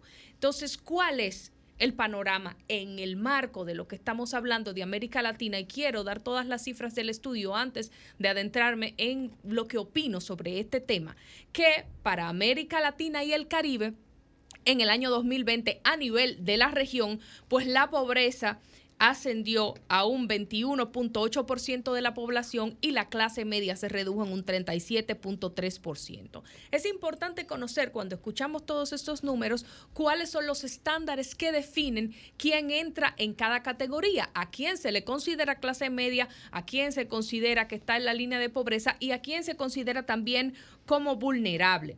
El COVID, según estas informaciones, llevó a 4.7 millones de personas de clase media a vulnerabilidad y pobreza en América Latina y el Caribe. ¿Cuáles son los que entendemos que pertenecen a la clase media según estos estudios? Las personas cuyo ingreso per cápita, es decir, ganan al día 13 dólares a 70 dólares por día. Esto en pesos equivale a un sueldo diario de 741 pesos hasta 3.990 pesos, que es un sueldo mensual de entre 22.230 pesos hasta 119.700 pesos. Ahí usted es considerado clase media. ¿Cuándo es considerado que está en situación de vulnerabilidad, que no ha llegado a la pobreza todavía?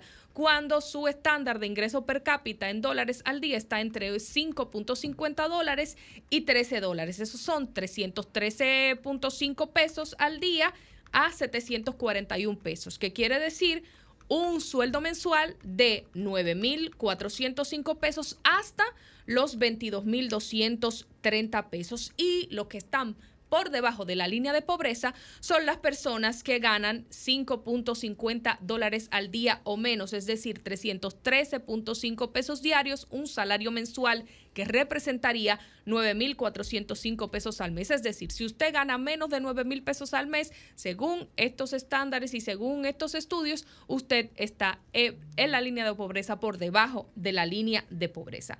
¿Qué nos quiere decir? Todas estas informaciones y todos estos estudios? Bueno, que de acuerdo a las eh, condiciones que presentó la pandemia del COVID-19 en América Latina y el Caribe, el COVID retiró décadas de avance en crecimiento de la clase media y en reducción de la pobreza.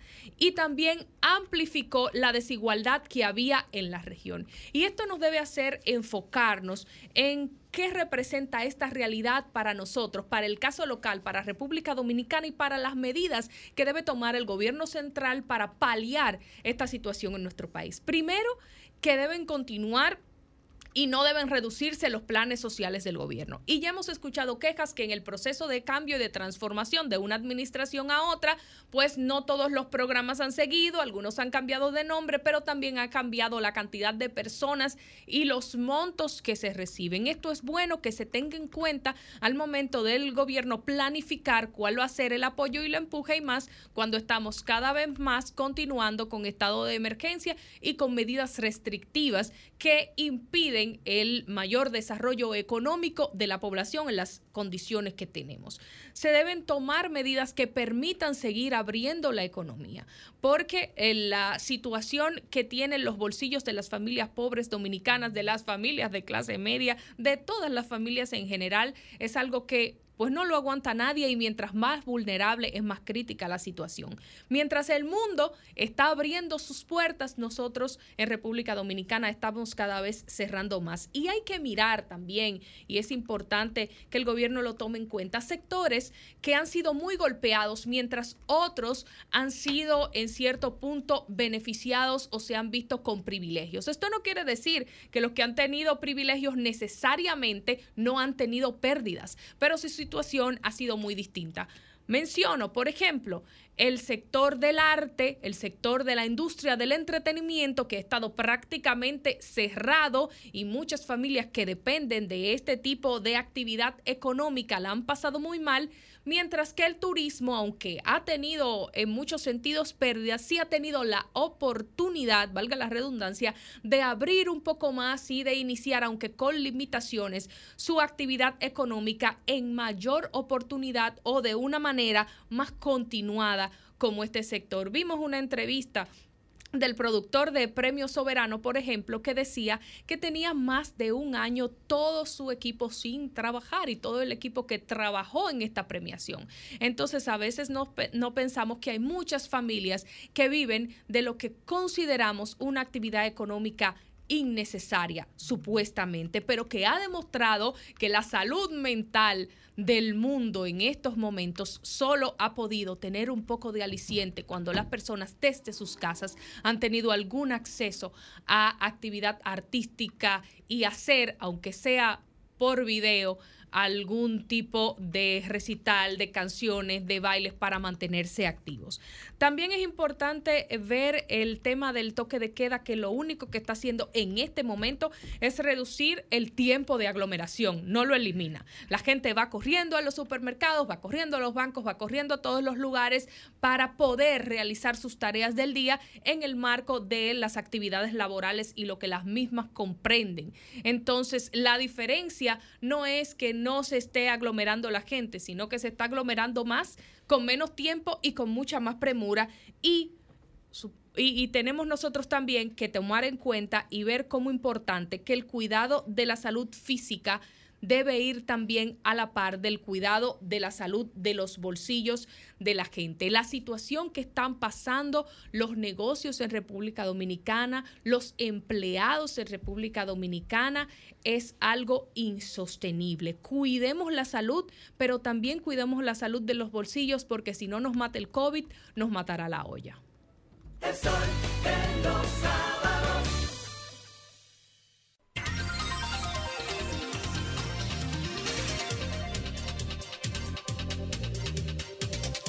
Las 8 y 19 minutos de la mañana seguimos con esta ronda de comentarios del sol de los sábados y ahora ha llegado el momento de un artista, digo, no, un artista, no, un artista no, de uno de los comentaristas más esperados en este sol de los sábados. Nos referimos al comentario central de nuestro querido cuarto bate, Pedro Manuel Casals.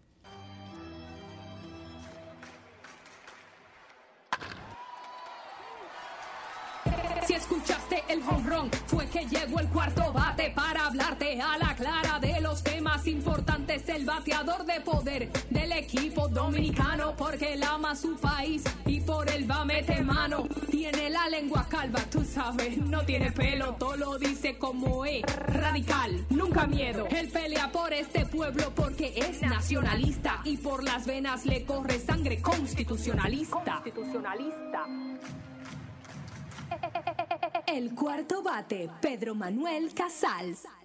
Muy buen día, pueblo dominicano, señores, y agradecer como siempre de Dios de estar en vida y salud en este Dream Team de las más interactivas, Sol 106.5 FM, haciendo noticias los sábados. Miren, yo me, me hablé sobre eso hace algunas semanas y tengo que suscribir el comentario que ha hecho Susi 100%, y más por lo que les voy a referir. Miren, ya en países como Inglaterra, como lo dije ahorita, como en Estados Unidos, eh, como Alemania, están llevando los registros por el esquema de vacunación de referencia por infectados en pacientes de- con una dosis, con dos dosis, las muertes, las condiciones, todo esto. Aquí, en el día de ayer, antes de ayer ha causado mucho revuelo porque el Gabinete de Salud, liderado por la vicepresidenta Raquel Peña, ha anunciado una tercera dosis de la vacuna sin ningún aval científico, sin ningún estudio, sin ninguna eh, recomendación, o sea, hubo una tercera dosis. Y como bien explicaba me dicen al principio también, sin eh, eh, informar oportunamente bajo qué condiciones, bajo qué esquema es que se va a necesitar una tercera dosis. ¿Por qué? Porque eso tiene dos vertientes. Una vertiente es de que las vacunas chinas que tanto alarde se han hecho, de que, ay, nos salvaron, que China, que mira, que Dios mío, no sirven, no sirven. Y peor que no sirven es, y verán en la pantalla los números, que están haciendo que la gente se infecte y tenga más gravedad. Oigan esto, el que no tiene las dos dosis, y como bien llamó un Oriente y lo refirió, y no genera suficientes anticuerpos mínimos que hay que tener para combatir el COVID, que son de 50 en adelante, 51. Eh, y hay gente que, que no desarrolla ni un 33, eh, 30, hay gente que no llegan hasta, hasta 20, dependiendo, una configuración rarísima, es, o sea que no está garantizada la efectividad, entonces haría falta otra vacuna. Pero lo grave de esto es, no es que haría falta otra vacuna, una tercera dosis, porque si es de la misma vacuna, no hay problema, pero meterle otra vacuna que está en base a otra condición de terapia genética del, virus, que no es la misma del virus inoculado. O sea, pero miren lo que dice un doctor de la categoría de Pedro Ureña, también lo puse ahí, el, yo, yo ahorita lo subí en las imágenes, cuando habla de que, que el estudio está recomendando eso, que es una locura. Y, uno, y, ese no es antivacuna, es uno de, de- la comunidad científica más avalado en este país y de manera internacional, a quien respeto y admiro mucho. Pero no solo él, en Estados Unidos también se está hablando. El mismo creador del RNM, miren lo que dijo, que el gobierno no están previendo los peligros de implantar esto a diestra y siniestra sin hacer los estudios correspondientes. El inventor de esa tecnología. Y entonces tú le sumas a esto en un país que ya se supone que si tiene el 40% de la población vacunada en primera dosis, un 22% de segunda dosis, ¿qué carajos vamos a pedir 45 días más de estado de emergencias? Cuando el estado de emergencia se supone que las causas que le dieron origen, las variables que no teníamos y por lo cual hacían necesario y, vigente ese estado de emergencia, era porque no había vacuna. Porque el estado de emergencia se origina cuando empieza la pandemia y se dice no hay, no hay cura, no hay vacuna, no hay medicamento, no hay una casé en Serrano. Y entonces era, era correcto, oportuno en su momento esa medida. Pero ahora se conoce el virus, ahora hay vacuna, se conoce el comportamiento, se conocen las variantes, hay medicamentos, hay tratamiento. Carajo, ¿por qué seguir en el estado de emergencia? Ya no tiene eh, eh, causa de ser. Y lo que sí tiene causa de ser es invertir todos los cuartos que se han cogido prestados en hacer nuevos hospitales, en terminar lo que está remodelando, en hacer nuevas camas, nueva disponibilidad de UCI, hospitales COVID, hacer una ciudad sanitaria como han hecho en otros países, que a los enfermos que son asintomáticos o que no tienen gravedad, se les lleva todos los medicamentos ahí, se tratan ahí y se tiene un registro. No en su casa, y que bueno, que vamos vamos a ser proactivos, porque haciendo lo mismo no está dando resultados. Tenemos ya, vamos para dos años un estado de emergencia que este es asfixiante y que nadie lo va a tolerar. Y no, es verdad que este país, créanme, Señores, la chispa social, y, y hablen con cualquier psiquiatra, hablen con cualquier psi- psiquiatra reconocido para que le diga a usted la pandemia de la pandemia, que será la crisis psicosocial que va a tener este pueblo. Pues la gente no va a aguantar, la gente está ansiosa. Cuando usted ve que agarran que 300 gente en un motel, y que haciendo fiesta en un motel, señores. ¿Qué tú crees que es? La gente no va a tolerar esto? Y unos grandes irresponsables, y lo tengo que decir, no me importa, me han llamado, que no, que va, no tengo que ver con eso. Los bancos, los bancos han sido unos grandes responsables sociales que no han tenido la consideración y están, porque uno sigue, el, el que tiene un negocio a duras penas, tiene que seguir pagando nómina, pagando TCS, pagando DGI, pagando luz, pagando wifi, todo igual, pero facturando un techo de capacidad y pagando los préstamos igualito. Y los bancos están quitando propiedades, quitando vehículos, gente con 80% de su préstamo desembolsado, pagado, y por dos cuotas de pago se la quitan. Es una locura. Y eso no debe permitirse. Y cuando las autoridades, bueno, que hay que entender que la intermediación, que el banco, está bien, pero carajo, no se puede permitir un abuso así. Entonces, si ya no se puede contener, si ya, si ya sabemos las condiciones que han dado origen y que se han materializado con esto, y ya sabemos la experiencia que tenemos, bueno, vamos a seguir asfixiando económicamente un pueblo. Porque, ¿qué es lo que quiere? ¿Una quiebra generalizada para todo el mundo depender del Estado? No, señor.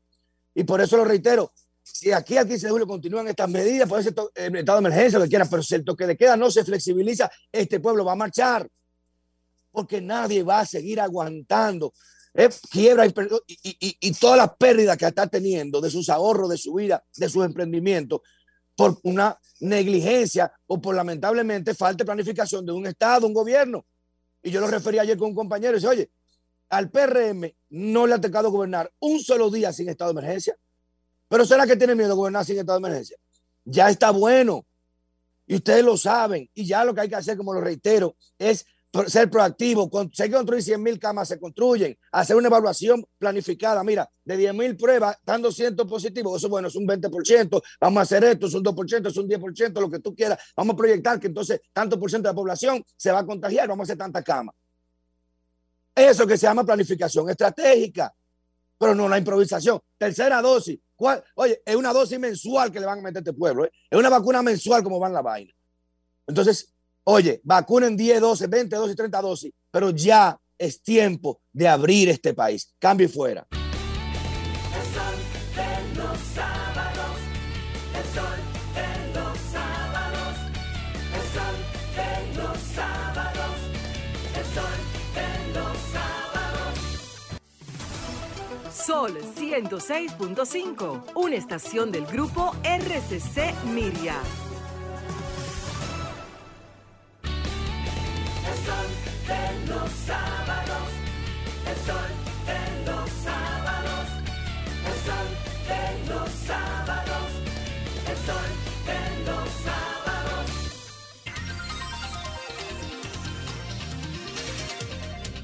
Ocho y treinta y dos de la mañana es el turno de la embajadora del pueblo, la que muy bien sabe interpretar y traducir las causas ciudadanas como propias. Con ustedes, Milicen Uribe. Muchísimas gracias, Yuri Enrique Rodríguez, coordinador de este Sol de los Sábados. Saludos también para cada uno de los y las integrantes de este Dream Team de la radio. Ernesto, Julio, Orlandito, Pedro, Guarocuya, Valerie, Susi y una servidora, Y Mili Liz. Seguribe. Y Liz Mieses también, que no se me quede nuestra estimada eh, regidora. Bueno, mira. Para introducir mi tema de hoy, eh, quise ir a la mitología griega con aquella historia de Narciso. Ustedes la han escuchado. Narciso, que era un joven bellísimo, hermoso como él solo, pero que era bastante engreído. Mitología griega. Mitología griega. Él ignoraba a todas las personas a su alrededor, inclusive a sus pretendientes. Pues hubo una que producto de, de esa actitud de Narciso, murió de amor. Y una de las diosas de esta mitología griega, que es Némesis, es la diosa de la justicia retributiva, es la diosa de la solidaridad, le puso un castigo. Ella hizo que Narciso se enamorara de él mismo, especialmente del reflejo de su rostro cuando lo veía en el agua. Y Narciso, absorto en su belleza, absorto en él mismo, terminó entonces muriendo cuando en uno de esos momentos en que se reflejaba él mismo sobre el agua, lanzó se lanzó al agua y murió. Y quise irme a esta mitología griega y a Narciso para hablar un poco de lo que está pasando en nuestro país actualmente con el sistema de partidos políticos a nivel general. Un sistema de partidos que pareciera está encantado con el mismo y pese a todas las alertas que van señalando que es necesario hacerse autocríticas, revisarse, escuchar a la ciudadanía, pues no lo hacen. Se supone que la función de los partidos es eso. Cuando uno se va al origen de cómo surgieron los partidos, ahí uno encuentra por qué los partidos eran diferentes, porque en un país tú tenías partidos que se asumían como organizaciones para representar, por ejemplo, los intereses de la clase trabajadora pero había partidos que se, se formaban para representar los intereses de los conservadores.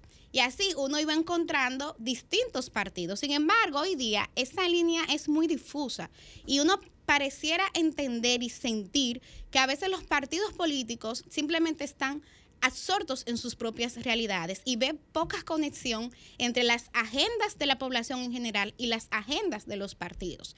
Y yo les digo que revisemos un ejemplo. Vamos a ver la historia reciente de la República Dominicana y cómo hay causas que son vitales para la ciudadanía, que ha tenido la ciudadanía que salir a defenderla ella misma. Hablemos, por ejemplo, de medio ambiente. Cuando aquí se tuvo que defender los haitises, un grupo de campesinos hizo un campamento, luego la juventud lo apoyó, se hizo toda una estrategia para colocar el tema en los medios, que fue bastante difícil, y así se logró torcerle el pulso a la clase política de ese momento y salvar los haitises. Pero lo mismo con Loma Miranda, lo mismo cuando se discutió el tema del contrato de la Barrigol y así. Pero veamos el tema de la educación. Pese a que existía una ley, tuvo la sociedad completa, sector empresarial privado, movimiento social, medios de comunicación, aunarse a uno para garantizar que la ley se cumpliera y que existiese un 4% para educación, que claro que sí, hay que cuestionar la forma en que se ha invertido, creo que no ha llenado las expectativas en términos de calidad educativa, pero por lo menos no es un tema presupuestario la excusa. Entonces se logró eso. Ahora mismo hay otras causas, el tema sanitario, o sea, lo que el COVID-19 ha revelado del sistema de salud pública es grave, hospitales sin capacidad, E- el, el mismo sistema de leyes que al final y lo que han denunciado los expertos en temas de seguridad social es que terminan garantizando negocios para las empresas que participan, las ARS, las AFP, pero a la gente se les sigue negando derechos. Cuando usted necesita, cuando usted necesita ir a una farmacia y usted tiene tantos años pagando su seguro médico, pero el día que usted lo necesita, usted se va a encontrar con que hay medicamentos que no se le da cobertura. Solamente para citar algunos ejemplos. Entonces yo creo que sí. Yo he escuchado en estos días algunos dirigentes políticos, inclusive senadores, que se han quejado y dicen, pareciera que hay una campaña de descrédito contra el sistema político. Yo no, yo no creo que sea una campaña de descrédito, pero sí creo que es importante que aquí todos los partidos se revisen y vean lo que está pasando. Esta semana tuvimos un episodio con el eh, José Ignacio Paliza, que es presidente de un partido, PRM, que se enojó porque se le hizo un cuestionamiento en relación a la gran cantidad de riferos que hay aquí en el Congreso Nacional. Pero esos riferos llegan al Congreso Nacional vía los partidos políticos. Aquí hay muchos sectores sociales que al día de hoy no están representados en el Congreso. Sin embargo, los riferos lo están y están muy bien representados. Entonces, hay gente que dice, ah, no, porque eso es culpa de la ciudadanía, que elige mal, que vota con cualquiera. Pero al final, la ciudadanía elige en función de una oferta que está prelimitada porque son los partidos quienes les ofertan estas candidaturas. Entonces yo creo que eso hay que revisarlo, como también hay que revisar lo que está pasando con el narcotráfico, señores. O sea, en estos últimos días hemos visto a dos legisladores que están siendo investigados por narcotráfico y por lavado de activos. Personas que estaban en el Congreso Nacional, que es el primer poder del Estado, y estaban ahí y ganaron, que eso es lo más lamentable. Cuando uno analiza las campañas de estas personas y cuando uno ve la cantidad de votos que obtuvieron, ¿qué pasó? ¿Qué pasó? Los más votados. Entonces, ¿cuál es el problema de eso? Bueno, eso es un cuestionamiento inclusive a cómo se ha concebido aquí el sistema democrático, porque tú tienes que estas personas son recibidas como reyes y como reinas en los partidos, ¿Por qué? Ah, porque se dice tienen dinero y van a poder costearse su campaña política, van a hacer una campaña política abrumadora. Pero yo me puse, a ver, en el caso del, del diputado Miguel Gutiérrez, me puse a analizar los videos de la campaña de él. Y ahí lo que se le veía era repartiendo cosas. Y eso es clientelismo, señores. Y aquí lamentablemente hay gente muy buena que quisiera presentar candidaturas, que quisiera llegar al Congreso, gente con convicciones, con causas, y que no lo pueden hacer porque personas como esta le roban los espacios. Y díganme si acaso no hay una cuota de los partidos políticos de todos en esto. Pues yo creo que sí, que esto hay que, revisarlo. De igual manera, eh, hay otro elemento que creo que también es motivo de reflexión. Y es qué pasa entonces cuando ya estos partidos son gobiernos. O sea, ¿a quiénes le dan los cargos? ¿Quiénes, quiénes ponen a administrar y velar por los intereses colectivos? Y veamos el caso de la Lotería Nacional, señores. En la Lotería Nacional pusieron la iglesia en manos de Lutero, como se dice. Yo creo que injustamente, porque creo que Lutero al final lo que estaba proponiendo para la iglesia, desde mi punto de vista, era interesante, pero Sí. así dice la, la expresión, digamos, una, pusieron al lobo a cuidar la carne porque pusieron como administrador de la lotería a una persona que tenía intereses en ese sector. Es que este señor fue director ejecutivo de la Federación Nacional de Bancas, pero era amigo en llave del presidente de ese entonces, que según dice el mismo expediente del Ministerio Público, andaba como Pedro por su casa por la Lotería Nacional. Y por eso también dice ese expediente que había bancas donde en el marco de este eh, fraude, que fue lo de la Operación 13, que significó finalmente unos 500 millones de pesos, donde no se vendía el 13. O sea, ¿qué quiere decir? Fue un fraude que estuvo dirigido para quebrar un sector y proteger otro. O sea, son intereses. Entonces uno se pregunta, pero ¿cómo es posible que se ponga a administrar una institución donde esa persona tiene intereses marcados y por todos conocidos. O sea, ¿cómo pasan estas cosas? Yo creo que son de los cuestionamientos que hay que hacerlo. Y eso para dejarlo en ese nivel por cuestiones de tiempo, pero ya luego pudiéramos hablar de qué es la Lotería Nacional, de si su función hoy día eh, sigue teniendo significancia. Por ejemplo, la Lotería Nacional, que todos sabemos, surgió con Villini, con una causa social muy bonita en ese momento, pero que hoy día hay direcciones aquí que están dedicadas a hacer la asistencia social. Ahí está Prosoli, El gabinete social. El gabinete social como tal, etcétera. Entonces uno, bueno, pero ¿para qué tener una lotería? Ah, que hay que cobrar impuestos. Bueno, yo tengo entendido que hay un departamento en el Ministerio de Hacienda que puede perfectamente, que tiene que ver con juegos de azar, cobrar esos impuestos. Pero el tú tener una institución como esta, organizándole sorteos al sector privado, por un montos, que es lo que ha dicho el administrador actual, Kiko Tabar, por monto de 25 millones de pesos. Pero Dios mío, pero, pero, pero por Dios. Sea, los recursos públicos, los impuestos que pagan ustedes que nos están viendo y nos están escuchando, lo que pagamos nosotros, para que terminen organizándoles sorteos a un sector privado que tiene sus intereses. O sea, yo creo que no. Yo creo que esas son de las cosas que en República Dominicana hay que revisar. Por eso insisto y voy cerrando eh, este comentario señalando pues la necesidad de que sí, de que se pueda eh, hacer esta autocrítica. En esta semana salieron los datos del Informe Regional de Desarrollo Humano 2021 y hay un dato que yo creo que a todos nos alarmó que fue el que el 68% de la población dominicana no le importaría tener un gobierno no democrático, no democrático, siempre y cuando sea eficaz.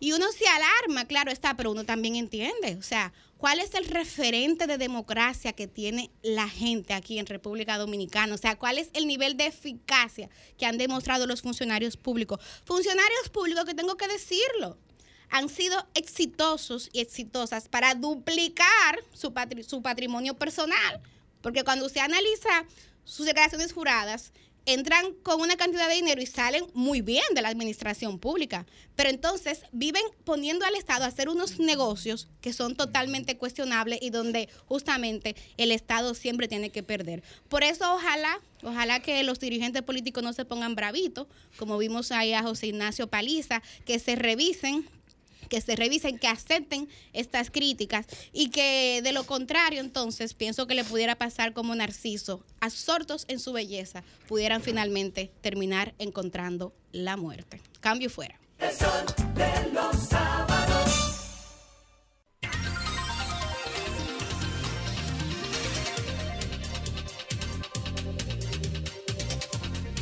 8.43 de la mañana, 8.44 acaba de cambiar el reloj en este sol de los sábados. Vamos a ceder el turno a un compañero que goza de nuestros afectos, pero también de nuestra admiración por su gran capacidad y a él le decimos el maestro y aunque él trata temas un poco más elevados, yo quiero presentarlo con una cita de una canción de un artista urbano popular que se llama El lápiz consciente, que dice, no ha habido, no habrá ni hubo uno mejor. Alumnos, tomen nota que llegó su profesor, el maestro Ernesto Jiménez. El costo de la vida sube otra vez. Eso que baja ya ni se ve. Y las habichuelas no se pueden comer. Una libra de arroz y una cuarta de café. A nadie le importa qué piensa usted.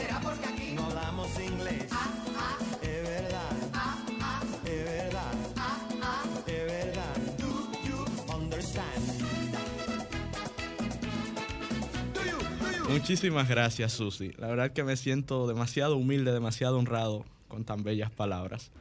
El costo de la vida, Juan Luis Guerra.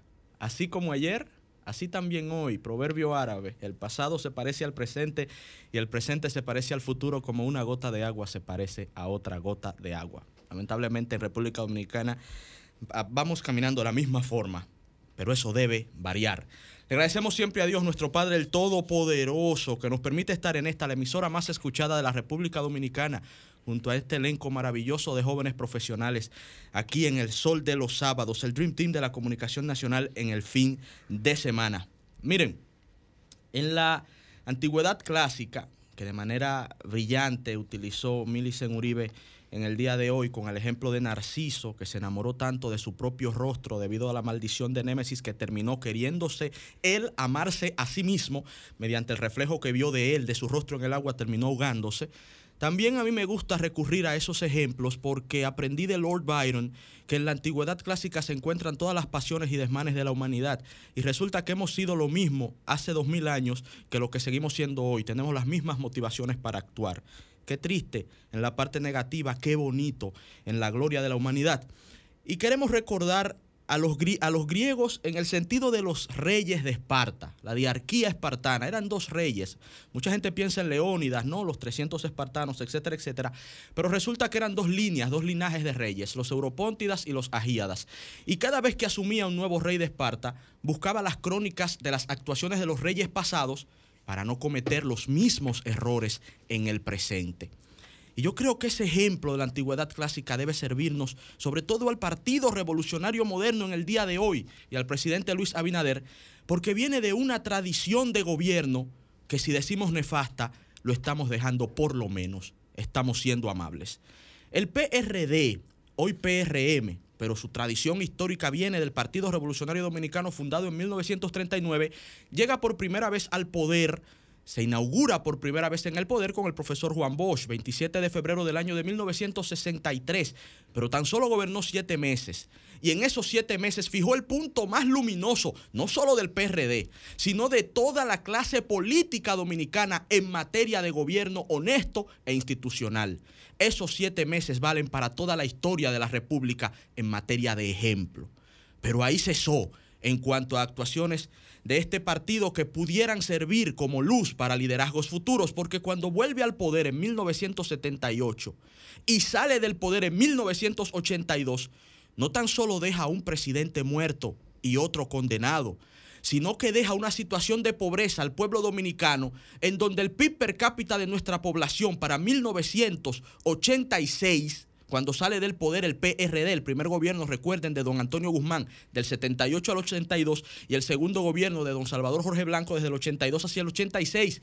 El PIB per cápita del pueblo dominicano en 1986 retrocedió al mismo nivel que tenía en 1976. Es decir, la capacidad productiva per cápita de los dominicanos y las dominicanas que suele reflejarse en pobreza de manera directa cuando se reduce y en bienestar de manera directa cuando aumenta, en 10 años sencillamente se retrotrajo a esos niveles que se supone se habían superado. Ese fue el balance. La crisis de 1981, una crisis presupuestaria que luego se manifiesta en 1984 con una poblada que le costó la vida a cientos de personas, marcó el punto de inflexión más bajo en una administración política en República Dominicana en los últimos 50 años. Ahora bien, el PRD vuelve al poder en el 2000 con el presidente Hipólito Mejía, el expresidente Hipólito Mejía. ¿Y cuál fue su legado? El aumento de un millón de dominicanos que cayeron en la pobreza. Una crisis económica del 2003 que vino, por supuesto, desde el sector financiero, pero que luego el manejo del gobierno prohijó una desaceleración que termina en crisis económica que redujo en un 1% el Producto Interno Bruto Nacional y llevó la tasa de pobreza a casi el 50%. Otra vez retrocedió la República Dominicana en un ejercicio gubernamental del Partido Revolucionario Dominicano. Ese es el estigma a manera de estrella que lleva el presidente Luis Abinader iniciando este gobierno. Y el reto es cambiarlo. El reto es cambiar una tradición de malos gobiernos. No es un tema de mala suerte. Y hago esta, este pequeño recuento histórico para que los amigos y amigas que nos están viendo entiendan lo siguiente. Los gobiernos tienen que administrar, sí, coyunturas externas y coyunturas internas, pero tienen que tomar decisiones para intentar mantener el barco a flote. Y al final, cuando se pase factura, véase que siempre pesará más las decisiones que se tomaron dentro. Sí, el PRD en el 78 recibe la crisis que se venía gestando por los precios del petróleo desde 1972 y hubo una crisis energética en el 1979, pero nadie les obligó a firmar con el Fondo Monetario Internacional a utilizar esa política de shock que estaban recomendando los Chicago Boys desde ese momento ya y a tener con ese instinto de buscar supuestamente honestidad y de buscar supuestamente reducir los gastos del Estado, nadie les mandó a llevar al pueblo dominicano a lanzarse a las calles luego de que sus políticas públicas fueron un desastre. Sí, ellos recibieron la crisis, pero tomaron malas decisiones y por eso se profundizó el nivel de, de pobreza del pueblo dominicano. Eso es lo que debemos ver y entender. No fue mala suerte. ¿Qué recibe ahora el presidente Luis Abinader? Un contexto de crisis económica y sanitaria mundial sin precedentes. Eso es verdad. Una población dominicana asediada porque está viendo a sus parientes morir por producto del coronavirus, porque ha visto sus empleos perderse, porque ha visto sus empresas quebrar, porque ha visto sus salarios reducirse. Pero luego de que elige a un presidente es para que tome las medidas que preserven en lo mínimo, por lo menos, la estabilidad de quién? De nuestra gente. ¿Y cuáles son los resultados al momento? Preocupantes. delicados.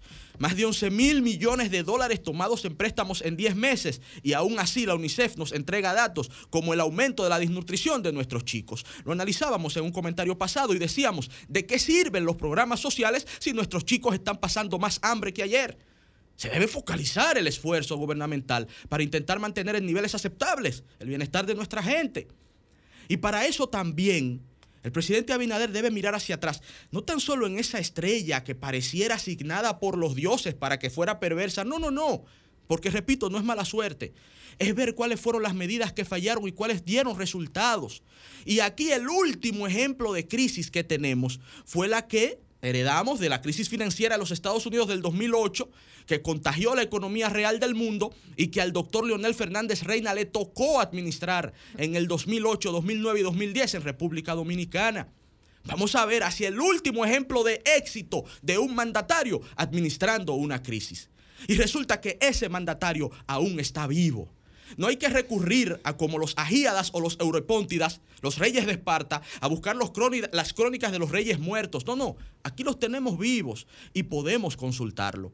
Y en ese sentido, el expresidente Fernández emitió unas declaraciones que nos parecen más que prudentes y a nivel técnico-económico creo que totalmente ponderables. Creo que esa ma- manifestación de oposición constructiva que está haciendo el expresidente Fernández puede servirle al presidente Abinader, por lo menos de guía ante su inexperiencia. Es primera vez que es presidente, pero tiene también los resortes para acudir a aquellos que supieron administrar crisis. ¿Y qué propone el expresidente Fernández ante esta crisis económica sin precedentes, que por supuesto viene de la crisis sanitaria que produjo el coronavirus y que no es culpa ni responsabilidad ni del PRM ni del presidente Abinader, pero el pueblo los eligió para resolver, para gobernar bien y para proteger nuestras vidas y nuestra economía. Y a eso se deben. Primera recomendación reinstaurar los subsidios y ayudas a los sectores a los cuales se les ha sido eliminado. Recuérdense, amigos del PRM, presidente Abinader, del error que se cometió en 1982. Recuérdense que la política del shock no funcionó. Recuérdense que la austeridad en tiempos de crisis como las que estamos viviendo no funcionó. Cuidado, vamos a ahorrar, sí, pero para eficientizar el uso de los recursos del Estado que deben ser destinados a los más necesitados. No ahorrar por ahorrar. No ahorrar para sencillamente salir en el periódico diciendo, miren queridos amigos y amigas, ahora hemos eficientizado tantos millones de pesos. Ajá viejo, tú estás eficientizando pero me estás endeudando. Entonces, esa deuda, ¿a dónde es que está yendo cuando veo que la pobreza sigue aumentando? Es ahí que está la lógica. Es cómo se usan los recursos y utilizarlos para los que más lo necesitan en este momento de crisis sin igual. Otra recomendación que le hizo el expresidente Fernández al presidente Abinader, un aumento general de los salarios. Es verdad que tenemos un tema con la inflación. Y el aumento de los salarios debe ir vinculado siempre a la productividad. Pero resulta que la, la, productividad promedio ha crecido cuatro veces más que el aumento de los salarios en los últimos 10 años. Y que la inflación, que viene ahora mismo por un shock externo, que el mismo Banco Central anuncia es coyuntural, Habría que ver los estudios más adelante y habría que ver cuánto tiempo es esto de coyuntural, por supuesto, pero creo que pudiera de manera científica pensarse y analizarse el impacto real a nivel monetario de un aumento de salario. Ahora, quienes sí necesitan que aumenten sus ingresos es el pueblo dominicano. Y creo que este, esta recomendación del presidente Fernández es sensata a nivel técnico y debe ser ponderada. Voy finalizando. Ampliar el programa de medicamentos esenciales. Eso es básico no tan solo por el aumento de los precios, sino por la escasez en sectores sensibles del acceso a los medicamentos. Cuarto lugar, reactivar INESPRE y comedores económicos, que esto lo digo yo con mis propias palabras, no sé qué es lo que están haciendo. Y si están haciendo algo, pues cambien de estrategia porque no se está sintiendo. INESPRE significa Instituto Nacional de Estabilización de Precios. ¿Y cuál es el principal problema en este momento de que se están quejando los dominicanos y las dominicanas luego de las terribles muertes que hemos padecido? Oh, señores, la inflación, que es el aumento general de los precios en una economía. Entonces, ¿para, para qué sirve INESPRE? Que hagan algo, que activen, que se muevan. Y además también, los comedores económicos pareciera que desaparecieron. Yo no sé si lo cerraron. Hay una política de reducir instituciones. Cuando viene a ver cerraron los comedores económicos y no nos hemos enterado. Finalmente, presidente Abinader, amigos del PRM, el acto de humildad de reconocer que hay precedentes de ciudadanos que supieron gobernar en momentos de crisis, no los reduce, los engrandece. Países desarrollados nos muestran inclusive cómo los presidentes hacen conferencias entre ellos, cómo dialogan y cómo de, de manera democrática se comunican percepciones, intenciones y recomendaciones, todo pensando en el porvenir de su pueblo. Es un acto de humildad, presidente, que lo elevaría. Abrir el oído no tan solo a lo que el pueblo de manera sensata y de manera brillante comunica. Decía Juan Bosch, nadie está por encima de su pueblo. No hay nada más hermoso que el pueblo dominicano. Y el pueblo se está expresando en sus inquietudes. Pero también el liderazgo nacional de manera consciente tiene mucho que aportarle al presidente Luis Abinader y al gobierno del PRM. Por lo tanto, hacemos esta exhortación final, presidente Abinader. Escuche las recomendaciones sensatas del expresidente Leonel Fernández. Escuche a los sectores políticos y empresariales que también están haciendo recomendaciones y abra un gran diálogo nacional en donde todos a una podamos decidir el mejor camino para mantener el bienestar, el crecimiento y el desarrollo de nuestro pueblo, presidente. Escuche esos sectores, presidente, y créame, el pueblo se lo agradecerá. Cambio y fuera.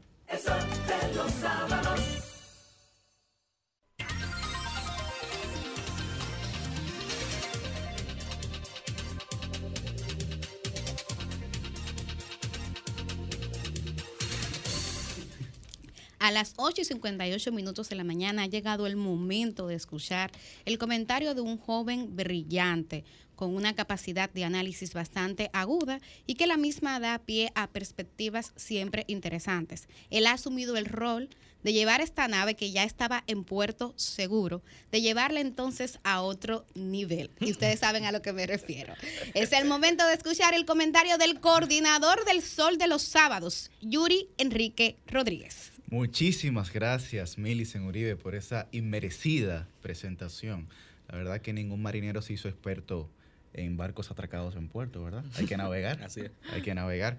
Bueno, muchísimas gracias, compañeros y compañeras. Gracias a toda la gente que se levanta con nosotros y coloca este el programa de más, influye- de más influencia de los fines de semana, plural y participativo. Y cuidado, el sol de los sábados con el Dream Team de la Radio Nacional. Miren, antes de comenzar, bueno, eh, comenzando mi comentario, ¿no? La primera parte quiero hablar sobre la próxima elección de los jueces del Tribunal Superior Electoral. El Consejo Nacional de la Magistratura ya se ha estado reuniendo en ese sentido y yo creo que se deben de valorar los perfiles de forma correcta y de forma eh, eh, bastante aguda, porque el Tribunal Superior Electoral tendrá, tendrá hacia el año 2024 un reto. Y nosotros vamos a hablar más adelante en nuestro comentario de eso, porque va a tener un reto. ¿no? Yo creo que los perfiles que se van a valorar también tienen que incluir a las personas que han estado pues trabajando en el Tribunal Superior Electoral desde hace algún tiempo y que han podido dar respuesta y resultado a las inquietudes de la ciudadanía. Personas como por ejemplo Cristian Perdomo, que ha sido una mujer. Tanto que nosotros aquí hablamos sobre la equidad de género, ha sido una mujer ejemplar en el ejercicio de sus funciones como jueza magistrada en el Tribunal Superior Electoral. Esperamos que el Consejo Nacional de la Magistratura pueda hacer un buen trabajo. Miren, el informe regional de desarrollo humano del Programa de Naciones Unidas para el Desarrollo, el PNUD, ha dado eh, informaciones bastante interesantes. Y vamos a comenzar inmediatamente. La primera es que el 68% de la ciudadanía de la República Dominicana no le importaría tener un gobierno no democrático siempre y cuando sea eficaz. Siempre y cuando sea eficaz. También plantea que la democracia está en crisis y que el 46% de la región, el 46% de los habitantes de América Latina entiende que la democracia no funciona bien. Pero peor aún, en la República Dominicana, el 63% de la población cree que el país está gobernado en beneficio de unos pocos. En beneficio de unos pocos. Y presenta múltiples ejemplos de élites económicas que interfieren en el diseño o implementación de las políticas. Es decir, en la toma de decisiones de políticas públicas, interfieren élites económicas que toman decisiones en su propio beneficio. Pero también hay un poder político de las grandes empresas que distorsiona la política más allá del ámbito de mercado. Eso que se ha planteado ahí nos deja ver que hay una crisis con la democracia, no solamente en la República Dominicana ni en América Latina. Por ejemplo, Esta semana hubo elecciones en Francia y, el y la abstención llegó a ser 68%. Pero peor aún, las pasadas semanas hubieron elecciones regionales en Chile y la abstención llegó al 80%. Y parece que no estamos entendiendo que a la gente no le está interesando el modelo democrático más allá, más allá de su bolsillo. ¿Y por qué yo digo esto? ¿Y por qué lo voy a relacionar con la realidad que vive la República Dominicana?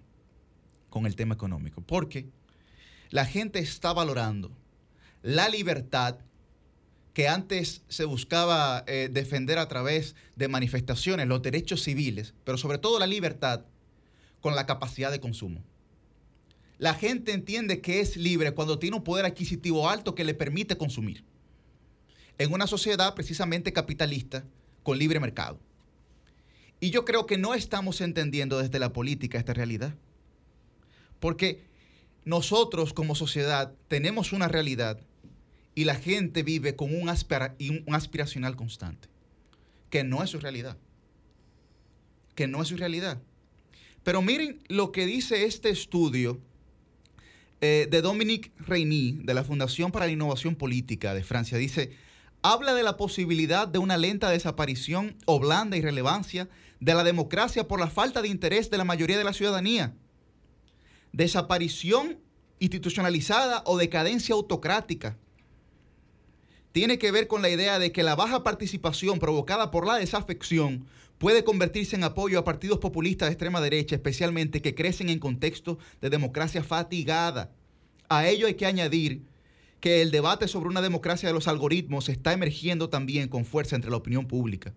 La pulsión autocrática y tecnocrática a la democracia liberal como la conocemos está ganando espacio. La democracia activa y presente puede derivar en una democracia ausente, protagonizada por todo tipo de populismos y radicalismos con ribetes tecnocráticos. Y yo creo que aquí hay un mensaje bastante claro.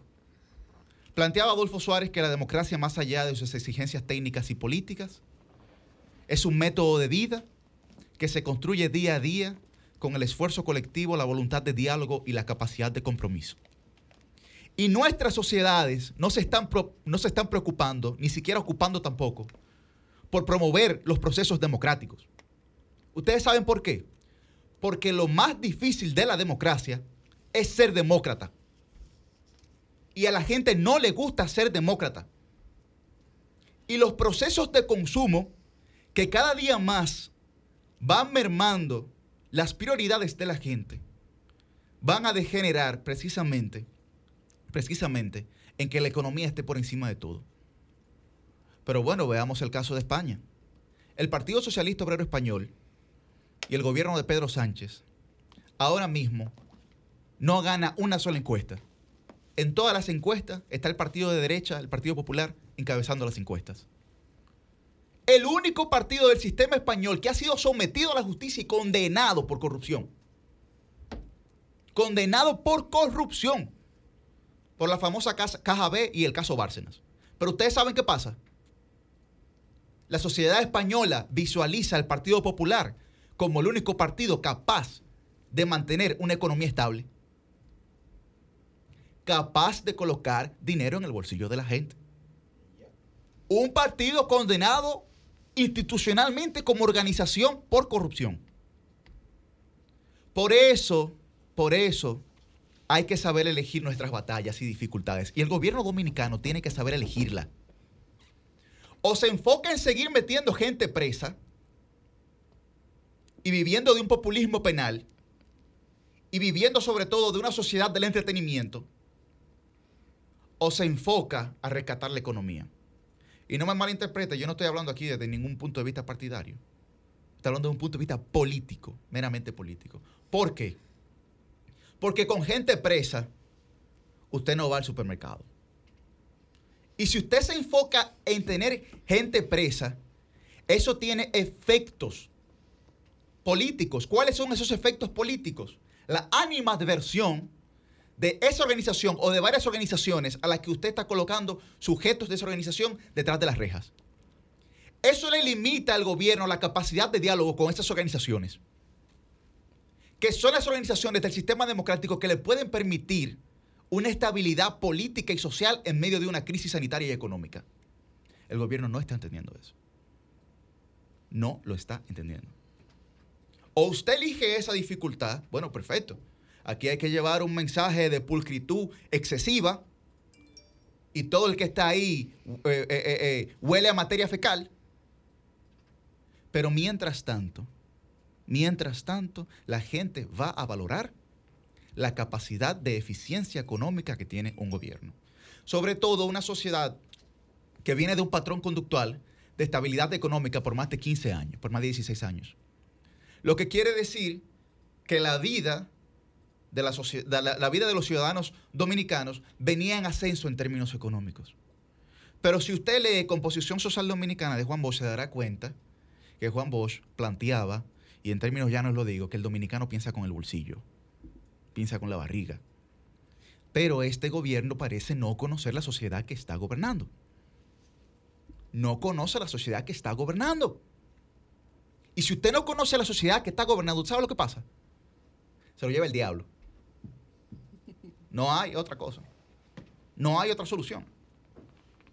Entonces, ya Ernesto hizo un análisis brillante sobre las malas gestiones del PRD, PRM. Millicent hablaba de la responsabilidad de los partidos en términos sociales. Y nosotros hemos traído aquí cómo la democracia se ve deteriorada y cómo los populismos outsider van tomando mucho más terreno. Si el gobierno no entiende esta realidad, de que las sociedades valoran, las sociedades capitalistas valoran los gobiernos que mantienen la estabilidad económica por encima de cualquier caso de corrupción o de malversación. No estoy diciendo ni justificando ese tipo de actitudes. Lo que estoy diciendo es cómo funciona una sociedad capitalista. Funciona así.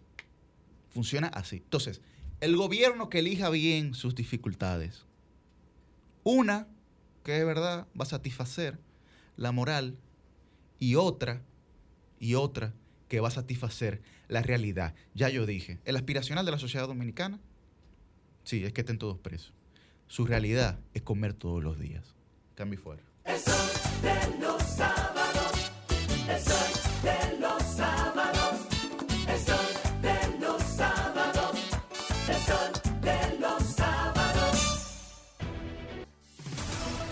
Sol 106.5, una estación del grupo RCC Miria.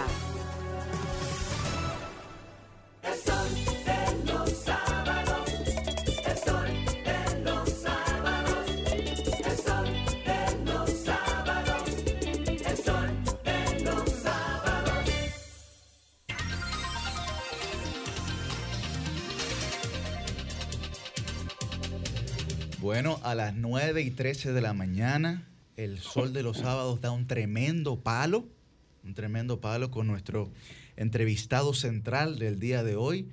Él es el consultor jurídico del Poder Ejecutivo con nosotros, don Antoliano Peralta. Muy buenos días. Buenos días, ¿cómo están ustedes? Muy bien. Bienvenido. Bienvenido. Gracias, Antoliano. Muchas gracias. Felices de tenerlo aquí, Susi Aquino Gotró de este lado. Quisiera iniciar con la primera pregunta. Es un poco amplia eh, de explicar, pero para que usted pueda edificarnos en el tema. Hay una modificación a la ley del DNI y esta modificación, según lo que hemos leído, implicaría que el director del DNI pues concentraría en él toda la seguridad, todo el sistema de seguridad del Estado y sobre este tema se ha referido el anterior director, Sig- Sigfrido Pared Pérez, del cual queremos citar dos cosas importantes que él dijo. Dijo primero que esto es imposible porque organismos de inteligencia como el J2, como el M2, como el A2, responden a un esquema táctico, según él explica, con un comandante general directo que cumple funciones orientadas estrictamente al plano militar. Y también dijo que esto acercaría al DNI al esquema del SIN, Servicio de Inteligencia Militar, que en la época de Trujillo le permitía no solo tener el control de todo, sino también debilitar las Fuerzas Armadas. ¿Será este esquema de concentración lo que estará en esta modificación de la ley del DNI o habrá una especie de coordinación que va a permitir que cada encargado de cada agencia pueda tener la libertad de que se respeten las competencias de cada una de ellas? Bueno, muy- muy- uy, qué pregunta, ¿no? Qué manera de empezar. El, el segundo comentario de la versátil. Quiero, quiero advertirles a ustedes y a, los, a las personas que escuchan este programa que deben tener conocimiento de que Susi Gotró, eh, su posición y sus comentarios con respecto a mí pueden estar favorablemente prejuiciados Así es. por, por vínculos que nos unen de amistad y familiaridad con, con los Gotró y, y por todo lo que quiero a su madre. Eh, de todos modos, yo sé que, que las Gotró son comunicadoras aguerridas, así que tampoco me confiaré. Bueno, mira, yo no sé, yo tengo una confusión con esto del director anterior del DNI, porque ayer salió una crónica en el listín diario que se le atribuye a él, que es todo lo contrario a lo que Susi me está resumiendo ahora.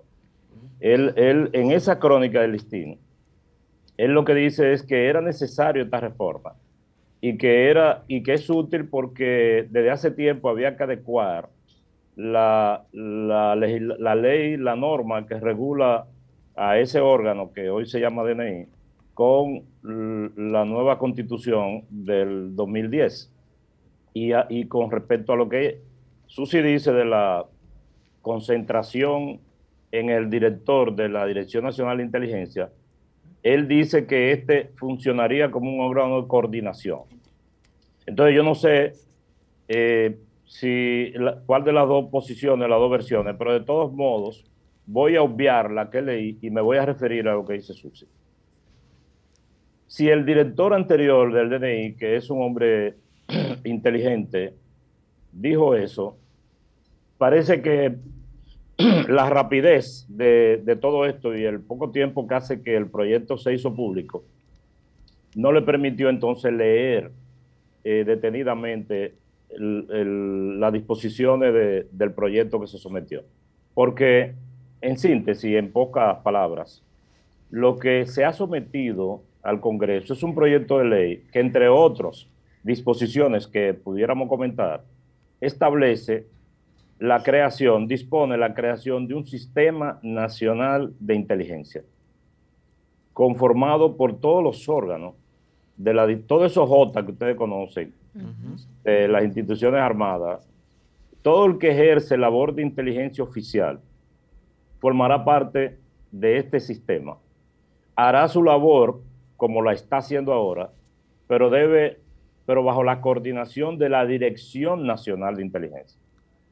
Es decir, no es que el director de lo que hoy es el DNI concentra todo el trabajo de, inteligencia del Estado, no. El trabajo de inteligencia del Estado se hará como se está haciendo, pero en vez de, de- manejarse de manera dispersa cada uno de estas instituciones, lo harán bajo la coordinación de la Dirección Nacional de Inteligencia, y lo cual entonces conforma un sistema, ¿no?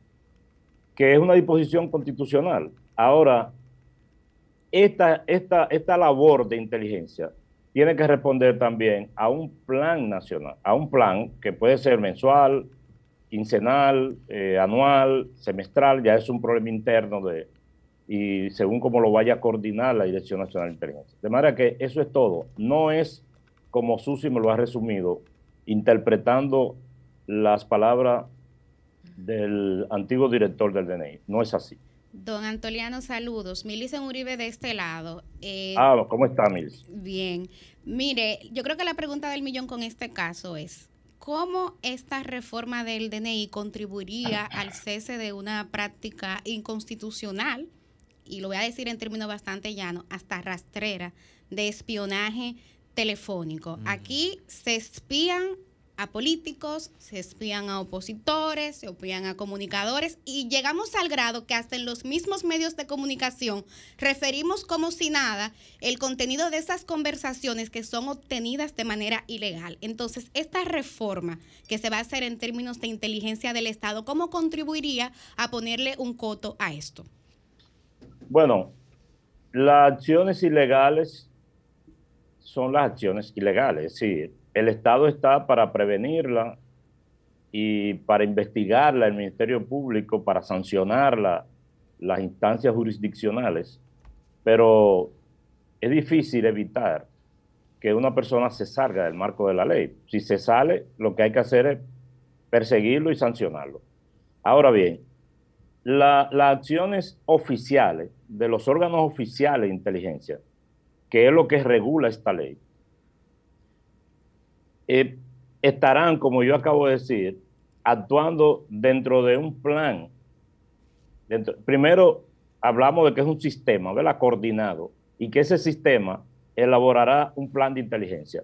Y dentro de ese plan de inteligencia se determinará qué es lo que tiene que investigar cada órgano. Y ese órgano no debe salirse de lo que, de, lo- de la acción de inteligencia que debe eje- ejercer, no, no quiero usar la palabra investigar, de la acción de inteligencia que debe ejercer esa institución en particular. Y nunca dentro de ese plan deberá estar, porque entonces estamos saliendo, eh, entonces el Estado estaría violando la ley. Nunca deberá estar espiar a una persona en su conducta particular. Si eso no le reporta ningún beneficio al Estado, en la labor de inteligencia que debe ejercer para asegurarse de que no hay un atentado contra, la, contra las normas constitucionales, contra el Estado de Derecho, contra el Estado en sí mismo, o que no hay algún plan para ejecutar un, crimen eh, de trascendencia. Entonces, nunca habrá dentro de ese plan la idea de que hay que escuchar a fulana de tal porque se sospecha que está incurriendo en un acto de infidelidad a su, pareja. De manera que esta ley, al reunir, al coordinar a todos los órganos de inteligencia, contribuirá con eso que me pregunta Mills. Gracias. Adelante, Valeria. Bien, señor Antoliano, Valeria Amor, de este lado.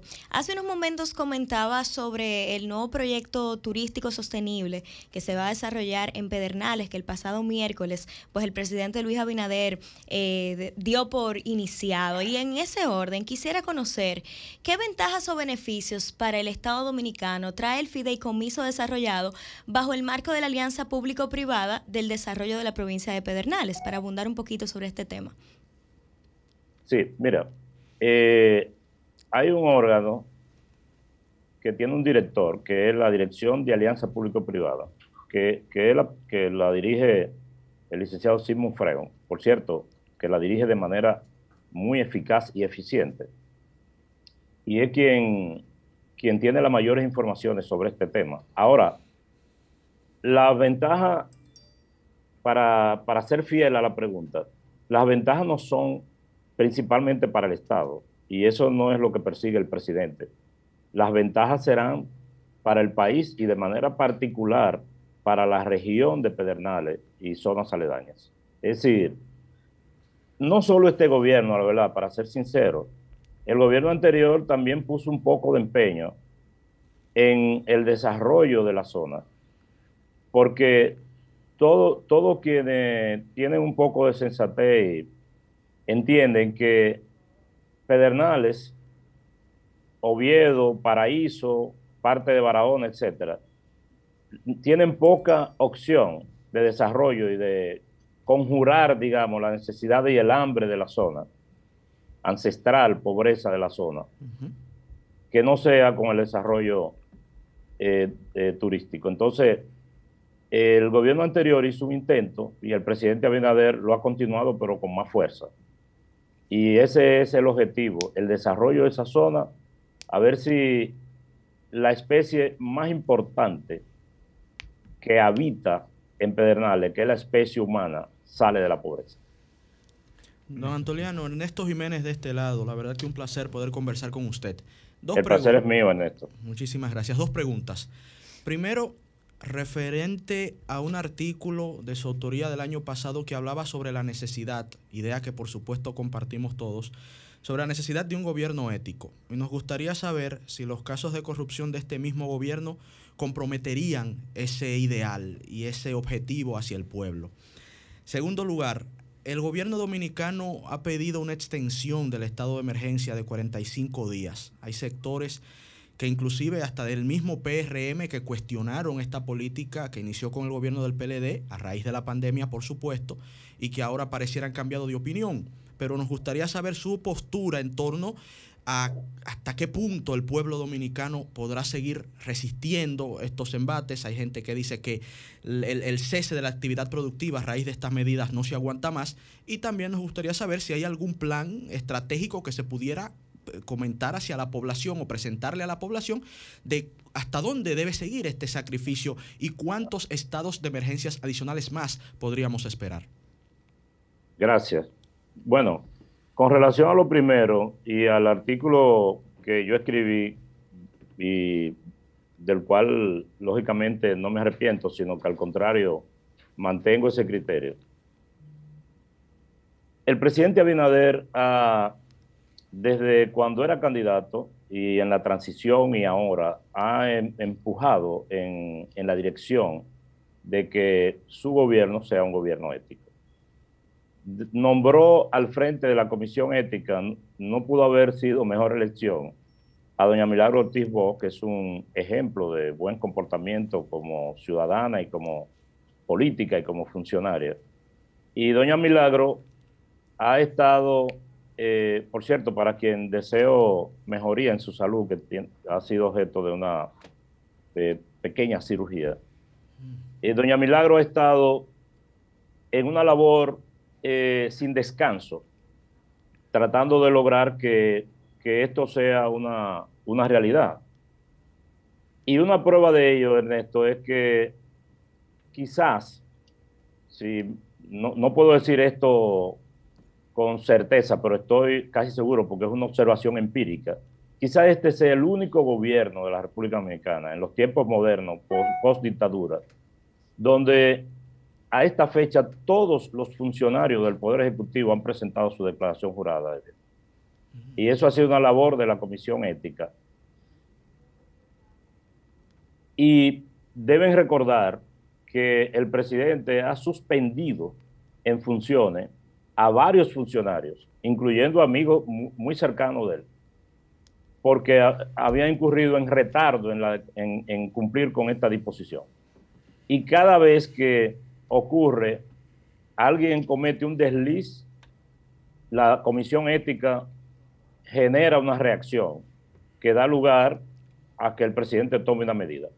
Yo le decía a alguien en este mismo, dentro de este mismo, eh, eh, sin salirnos del tema, una persona me decía que en, que en 10 meses habían ocurrido varios escándalos en este gobierno, que la lotería, que un diputado, que, que otra persona, que...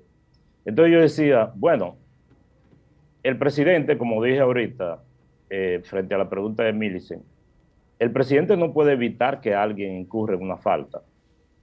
El trabajo del presidente es sancionarla y perseguirla. Y posiblemente, es más, yo me atrevería a vatici- a vaticinar que en, en los cuatro años restantes de este gobierno deberán ocurrir varios escándalos. ¿Por qué? Porque aquí los escándalos se van a airear. Lo que yo aspiro es que cuando el gobierno termine no queden escándalos pendientes de ninguna naturaleza. Bueno, son dos preguntas, ¿verdad? Sí, sí. Espero haber satisfecho esta, e- esta primera parte. Con relación al estado de emergencia,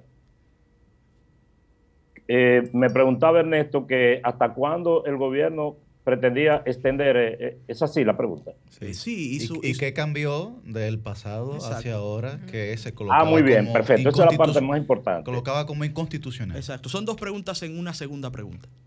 Sí, la, la segunda parte de la pregunta sobre el estado de emergencia. Miren, hay que diferenciar el estado de emergencia en medio de una campaña política y el estado de emergencia en esta situación.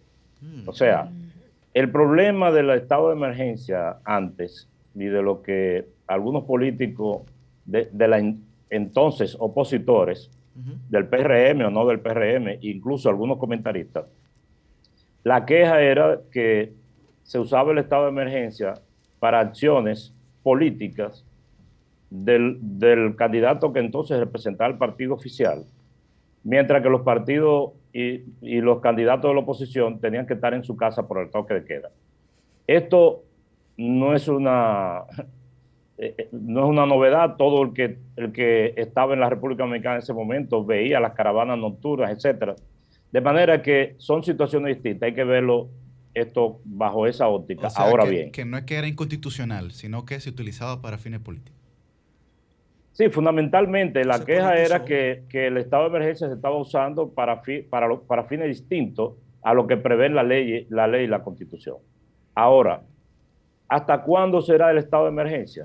Bueno, yo no soy un, especial, un, un experto en, en temas de salud y hay un gabinete de salud que puede responder mejor, pero eh, es elemental entender que si se suelta, imagínense todo lo que está pasando, en, en- sobre todo en la ciudad de Santo Domingo y en otras ciudades, y en los barrios, en las galleras, y en los bares, en las discotecas, con todas estas restricciones que hay. Yo, en esta zona donde yo vivo, que vivo a, poca, a, pocas es- esquinas de la Gustavo Mejía Ricard, yo paso por ahí de día y veo que hay una multitud de gente, de jóvenes, incluso con atuendos que no son propios de, de horas de la mañana, así, bien vestidos, ¿no? Eh, eh, y yo, yo un día pregunté qué era lo que pasaba ahí, me dijeron que es una discoteca matutina que hay. Matiné. entonces, eh, imagínense si esto lo sueltan. Yo tal vez de resultado, pero para un profano como yo en estos temas, me parece que, que hay que mantener el estado de emergencia y mantener las restricciones. Don Antoliano, finalmente, Yuri Enrique de este lado, quisiéramos eh, saber cuáles son sus apreciaciones como eh, abogado y como consultor jurídico del Poder Ejecutivo sobre lo ocurrido en los pasados días con el ex procurador de la República, Jean Rodríguez, en el Aeropuerto Internacional de las Américas, donde se le impidió la salida hacia el extranjero parece que sin ningún tipo de eh, medida o motivación judicial. ¿Cuál es su parecer? Mira, si ustedes no me hubiesen hecho esa pregunta, yo mismo me la preguntaba. O sea, yo, yo estaba esperando. que- Miren, eh, yo siempre he abogado en mi vida profesional y no voy a cambiar porque transitoriamente eh, esté ocupando una función pública. Como dijo el presidente una vez, el poder es corto y pasajero. Yo soy fundamentalmente un profesional del derecho y un ciudadano que abogo por el cumplimiento de las leyes y el respeto a los derechos. Ahora, la situación interna real, y se lo digo con toda honestidad, de lo que haya ocurrido con, con el ex procurador, es un tema que compete al Ministerio Público. Y yo en este momento no conozco los detalles porque algunos dicen que si hay una orden, que si no hay una orden, si no hay una orden, no hay una orden y, y- y de ahí se podría derivar una, una violación. Pero hay una línea, en una línea, para decirlo así, en este gobierno, y, y más una persona, a un funcionario como, como yo, por la posición que ocupo, del presidente de la República de no inmiscuirse en nada que tenga que ver con el Ministerio Público. Algunos dicen que es una línea errada, pero esa es la línea. O sea, el presidente dijo, recuerden que cuando el presidente juramentó a Miriam Germán y a Jenny Berenice, le dijo, ustedes solo tienen que obedecer a las leyes y a los códigos. No le obedezcan a más nadie. De manera que ya se sabrá en el futuro si esta acción está justificada o no, pero mientras tanto es todo cuanto puedo decir.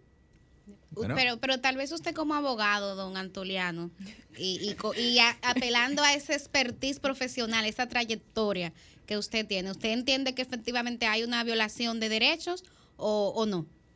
Tendría que ver el expediente, porque ah, dicen que, que sí, Hay que hay o que no hay, entonces yo no quiero aventurarme a opinar sobre un asunto que no conozco. Claro.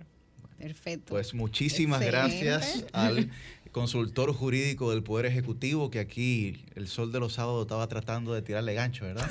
Pero, pero ya, ya su experiencia y su sabiduría Salió re- bien, salió bien. ese Sí, tipo de preguntas. Muchísimas gracias, don Antoliano Peralta, consultor jurídico del Poder Ejecutivo. Un abrazo, don Bueno, Antoliano. gracias a ustedes y espero que volvamos a conversar. Me gustó esto. Presencial, vuelva presencial. Un honor tenerle Ahí está el compromiso pautado ya. Así, Así es. es. Atención, Jennifer. ¿eh? Agendar la fecha. Cambio y fuera. El sol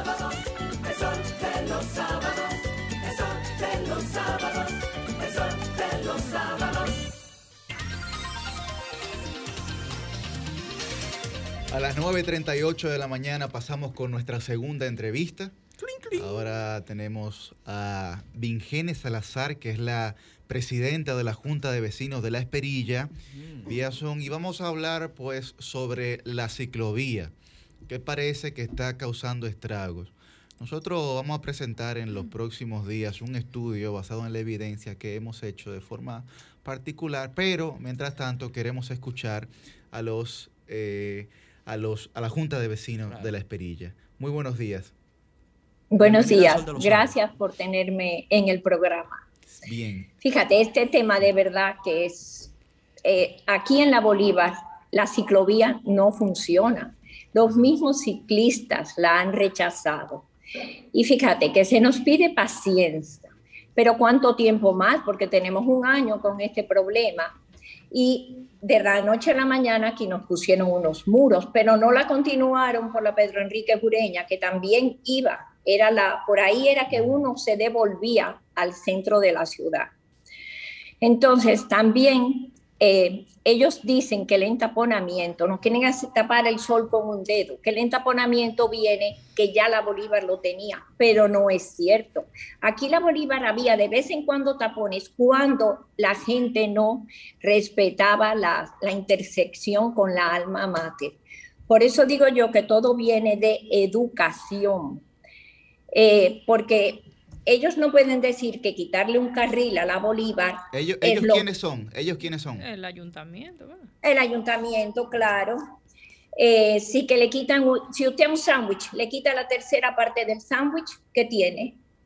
Dos terceras partes, un sándwich más pequeño. O sea, transitan menos vehículos ahora por la Bolívar. ¿Y cuáles Entonces, son, eh, doña sí. Vicene, cuáles son los Sí. principales estragos para que la, la- la audiencia de Sol de los Sábados pueda entender? ¿Cuáles son los principales estragos que esta ciclovía en la Bolívar le está causando a ustedes que viven en esta zona? Si pudiera describirlos, por favor. Claro, por supuesto. Mire, larguísimas colas. Y eso que yo solamente estoy hablando por la esperilla, de la Máximo Gómez hacia la Abraham Lincoln.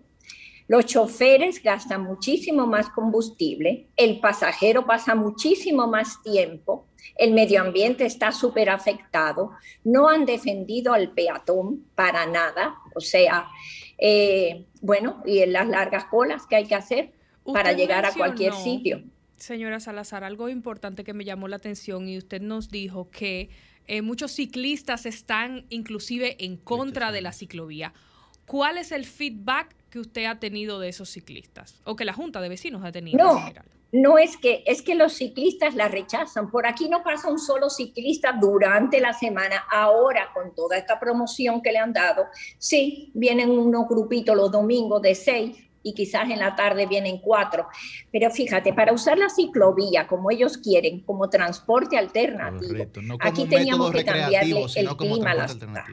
Porque todos esos maravillosos países que nos han, con los que nos han eh, eh, eh, puesto de ejemplo, tienen un clima mucho más templado, o sea, como 10 grados menos que nosotros.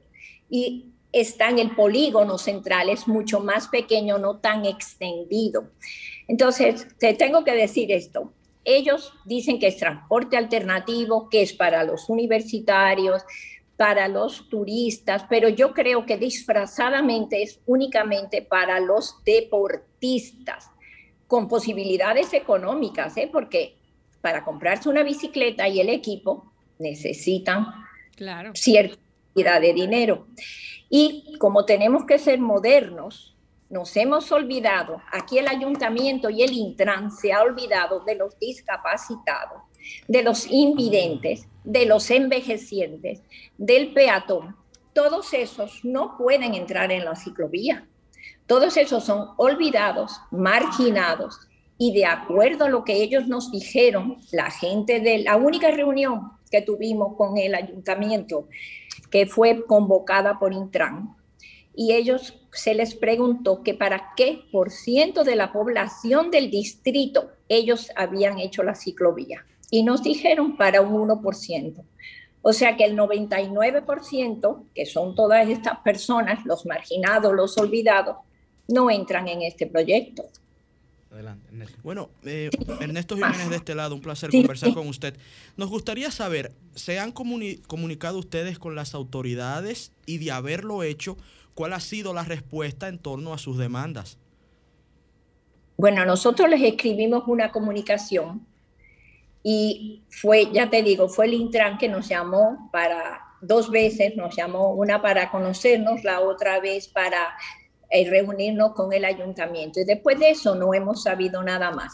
A nosotros no se nos invitó a vistas públicas, eh, no se nos eh, preguntó nada. Por eso yo exhorto a los demás sectores, es- eh, Julieta, Piantini, Naco, que se espabilen, no vaya a ser que de noche, de la noche a la mañana, amanezcan con unos muros puestos y les corten la vía. Y Precisamente el eso, vuelva a eso, eso le iba a comentar, que creo que lo mejor, lo más sensato sería proponer quizás un segundo análisis donde se proponga un análisis más técnico, donde se evalúen, donde se sienten todos los actores involucrados, demás juntas de vecinos, el ayuntamiento, los ciclistas, todo el mundo, para evaluar efectivamente cuáles son los beneficios, los pros y los contras de la ciclovía y cuáles van a ser las posibles soluciones, pero mediante un análisis técnico. El tema fue que aquí hablamos pe- con pe- Hugo Veras. Claro, pero él dijo que, que- había hecho, que habían pero hecho sí, los análisis. sí, se debe hacer un análisis Y hasta técnico. pidió algo de previo. paciencia. Bueno, sí, Antes no ha de- exigido paciencia y, y, y, y doña Virgen dice que hasta cuándo va a llegar la paciencia. ¿no? Claro, y antes de, porque ya el palo está dado. ¿tú Claro. ¿Me entiendes? O sea, lo interesante de eso es tener esa, esa gestión de eh, manejar la ciudad con un criterio porque democrático. habría que hacer entonces esa pregunta que plantea Valerie. Habría que hacer entonces la pregunta, eh, doña Viñenes, si ustedes como junta de vecinos, como organización ciudadana, quieren eh, otro método con la ciclovía o definitivamente no quieren la ciclovía. Nuevas ¿no? En- en- soluciones. En, absoluto. No, no, no. Si nosotros les hemos dicho que quiten los muros y que dejen la ciclovía para los fines de semana. Ah, correcto, Pero que se lo, mantenga bajo otros Lo que yo pienso es que tú no puedes pensar en un 1% de la población y dejar atrás a todos los demás. Y nosotros sí estamos dispuestos si nos llaman, pero a nosotros nadie nos ha llamado. ¿eh? Nosotros hemos tenido que salir a defenderlo porque te digo, esa ciclovía estaba con una rayita eh, hace casi un año ya y desde hace tres, cuatro meses es que tenemos los muros. O sea, todo el mundo pensábamos que iba a ser para los fines de semana, porque nadie la respetaba los fines de semana, entonces sí, porque no hay, hay menos vehículos, hay menos caos. Dígale a los choferes que tienen que gastar más combustible ahora, a ver si, si están contentos con la ciclovía. Dígale al dominicano que no se puede subir en un buen transporte, que vaya dignamente sentado con aire acondicionado, de ser posible. ¿Usted cree que les va a gustar más la ciclovía? Así es. Bueno. No que, no es que yo no esté, yo estoy con todo eso de la modernidad y todo eso, pero primero se resuelven los problemas. Usted está riendo. Primero se resuelven los problemas y entonces después uno se pone creativo. Aquí hay muchos problemas que No, solucionar. y tal vez usted esté con la modernidad, pero los guagüeros no han entendido ese esquema de la ciclovía. No, yo estoy con la modernidad después que se solucionen los problemas. Efectiva- Efectivamente. Me bueno, encanta. muchísimas gracias, doña Virginia Salazar, que es la presidenta Gracias de la Junta por de Vecinos tenerme. de la experiencia. de la Junta de Vecinos, la Sí, experiencia. La sí, si quiere, manténgase ahí, no se desconecte, que vamos ahora a Bueno, tomar algunas llamadas Vamos a abrir sobre este tema. con este tema de la Sí, ahí. Adelante. Comunícate 809-540-1065. 1-809-200-1065 desde el interior sin cargos. 1-833-610-1065 desde los Estados Unidos. Sol 106.5, la más interactiva.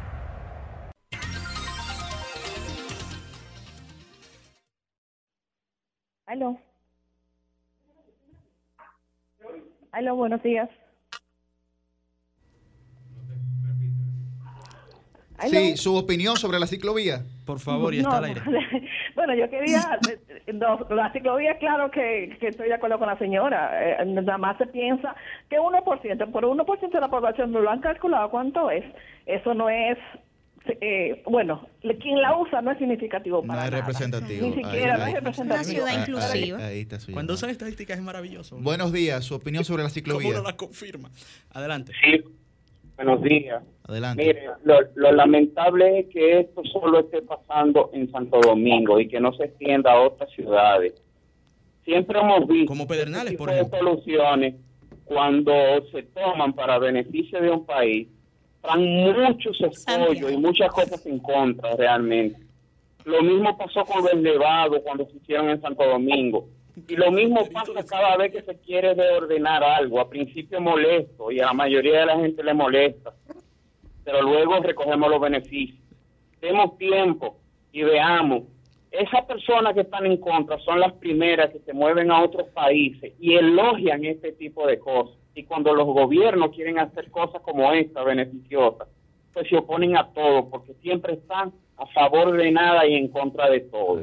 Ahí, está, gracias. ahí está su llamada. ¿Tiene un Lo que hay- punto? que hay que ver si en esos países hay Mire, y el, improvisación perdón, o, o a cuánta el señor ese lleva a su familia. ¿Puedo hablar? Sí, Sí, sí. sí. Mira, Un momento. el, el El señor ese lleva a su familia, sale en un vehículo, lleva a su hijo al colegio, a su esposa, eh, en- o todo eso lo va a hacer en bicicleta. Yo me imagino que él ya tiene que estar usando la bicicleta. Bueno, buenos días. Su opinión sobre la Buenos días. ciclovía. Mira, Adelante. el que tiene, el que no tiene una casa por ahí, el que le gusta estar opinando. Tú ese que llamó ahí no vive por ahí. Tú sabes el precio de la casa a, a lo que vamos ahora mismo. ¿Me entiendes? La casa que, va, que están por ahí. Pero vale transita la ciudad. ¿Me entiendes? ¿Por qué? Sí. Porque la casa de hoy en día, que, que, que tú te desde que tú te levantas, tú tienes un tapón en la casa. En la casa. Desde que tú te acuestas, tú tienes un tapón también. Entonces, ¿cómo podemos progresar en un país así? Tú puedes, tú puedes beneficiar a un grupito, pero jod- jodiendo al otro. Eso no tiene ningún sentido. Ahora, que la pongan en la 27, que la pongan en la Winter Churchill, pero nos está criticando que no se haga. Ahí Llame está siempre. Buenos días. Su opinión sobre la ciclovía. Vamos a tener que traer a Hugo Vera. Sí, de buenos días. Como Sí. que no se entendió. Sí, mira. Adelante. Adelante. Es, es una muy buena iniciativa, pero es a destiempo. Porque todavía nosotros no estamos preparados. Aquí hay que hacer el planeamiento del transporte urbano y resolver esos problemas. Y entonces seguimos dándole prioridades a los transportes alternativos. Estoy de acuerdo y hay que hacer muchos metros. la- metros, la- la más metros. la audiencia del Sol es brillante. Línea del metro en la 27, Bueno- línea del La metro en la. Churchill. Buenos días. Buenos días. Su opinión sobre la ciclovía. Yo soy, yo soy macorizano, voy a dar una opinión. Sí. Además que los capitaleños están impuestos a vivir en la radiación. ¿En la qué? No La están impuestos a radiación. vivir en la modernidad. Es por eso. Ok. ¿Me oye? Por eso que critican las cosas buenas. Ok. Están impuestos a vivir tirados. Por eso yo no viviré jamás en la capital, por eso.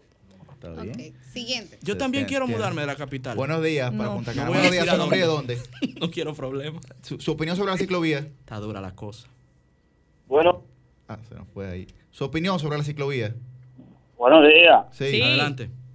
Fíjese, yo yo no soy yo no soy un ciudadano que vivo en el área de la de la Bolívar, Sí. pero eh, yo conozco también a Hugo solo porque es una persona pública y él es un hombre joven de muchas inquietudes positivas, pero en esta ocasión eh, las cosas no están en su lugar.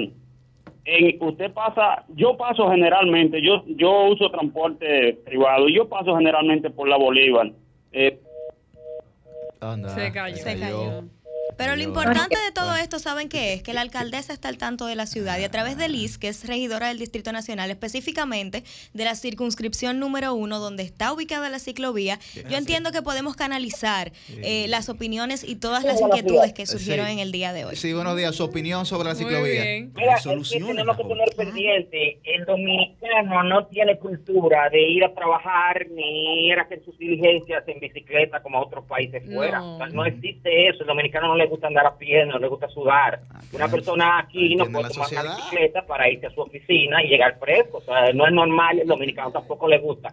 La ciclovía funciona cuando alguien sale a hacer deporte y le está solucionando el problema a un 0.5% de los usuarios de esa vía, creando un problema más grande al otro 99.5%. Entonces, imagina esa ciclovía en bonita, La iniciativa es muy chula en redes sociales, la iniciativa es muy guay, algo muy in, muy de último, pero lamentablemente no es muy aplicable en la zona que se está haciendo. Tenemos que aterrizar. El dominicano todavía no usa la bicicleta como un medio de transporte común y le falta mucho tiempo para eso. Y que No con el calentamiento global. que están gobernando. Con el calentamiento global es difícil, señores, Una- llegar al, al trabajo. Una en última llamada, una última llamada. Vamos, ¿qué, ¿cuál es su saco. opinión sobre la ciclovía?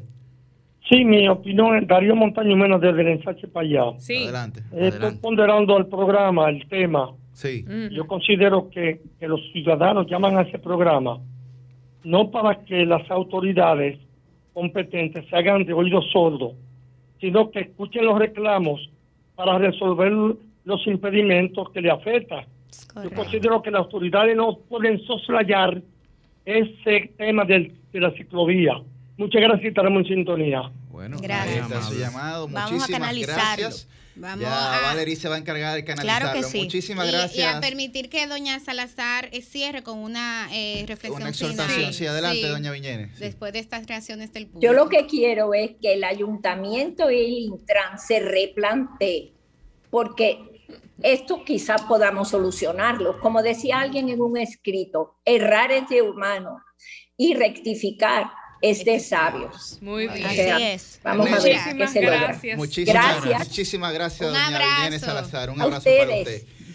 Bueno, ya hemos llegado a la parte final de nuestro programa. Hay- pero hay Ernesto, Ernesto, no, no, Ernesto, los Ernesto, combustibles Ernesto, Ernesto, Ernesto. Pero está como nervioso, ¿qué? ¿El metro qué? ¡Queremos metro! Se va a extender el metro para los metro? El progreso. ¿Qué son los túneles? El progreso. ¿Qué son los elevados? El progreso. ¿Qué es el teleférico? El progreso. Cambio fuera.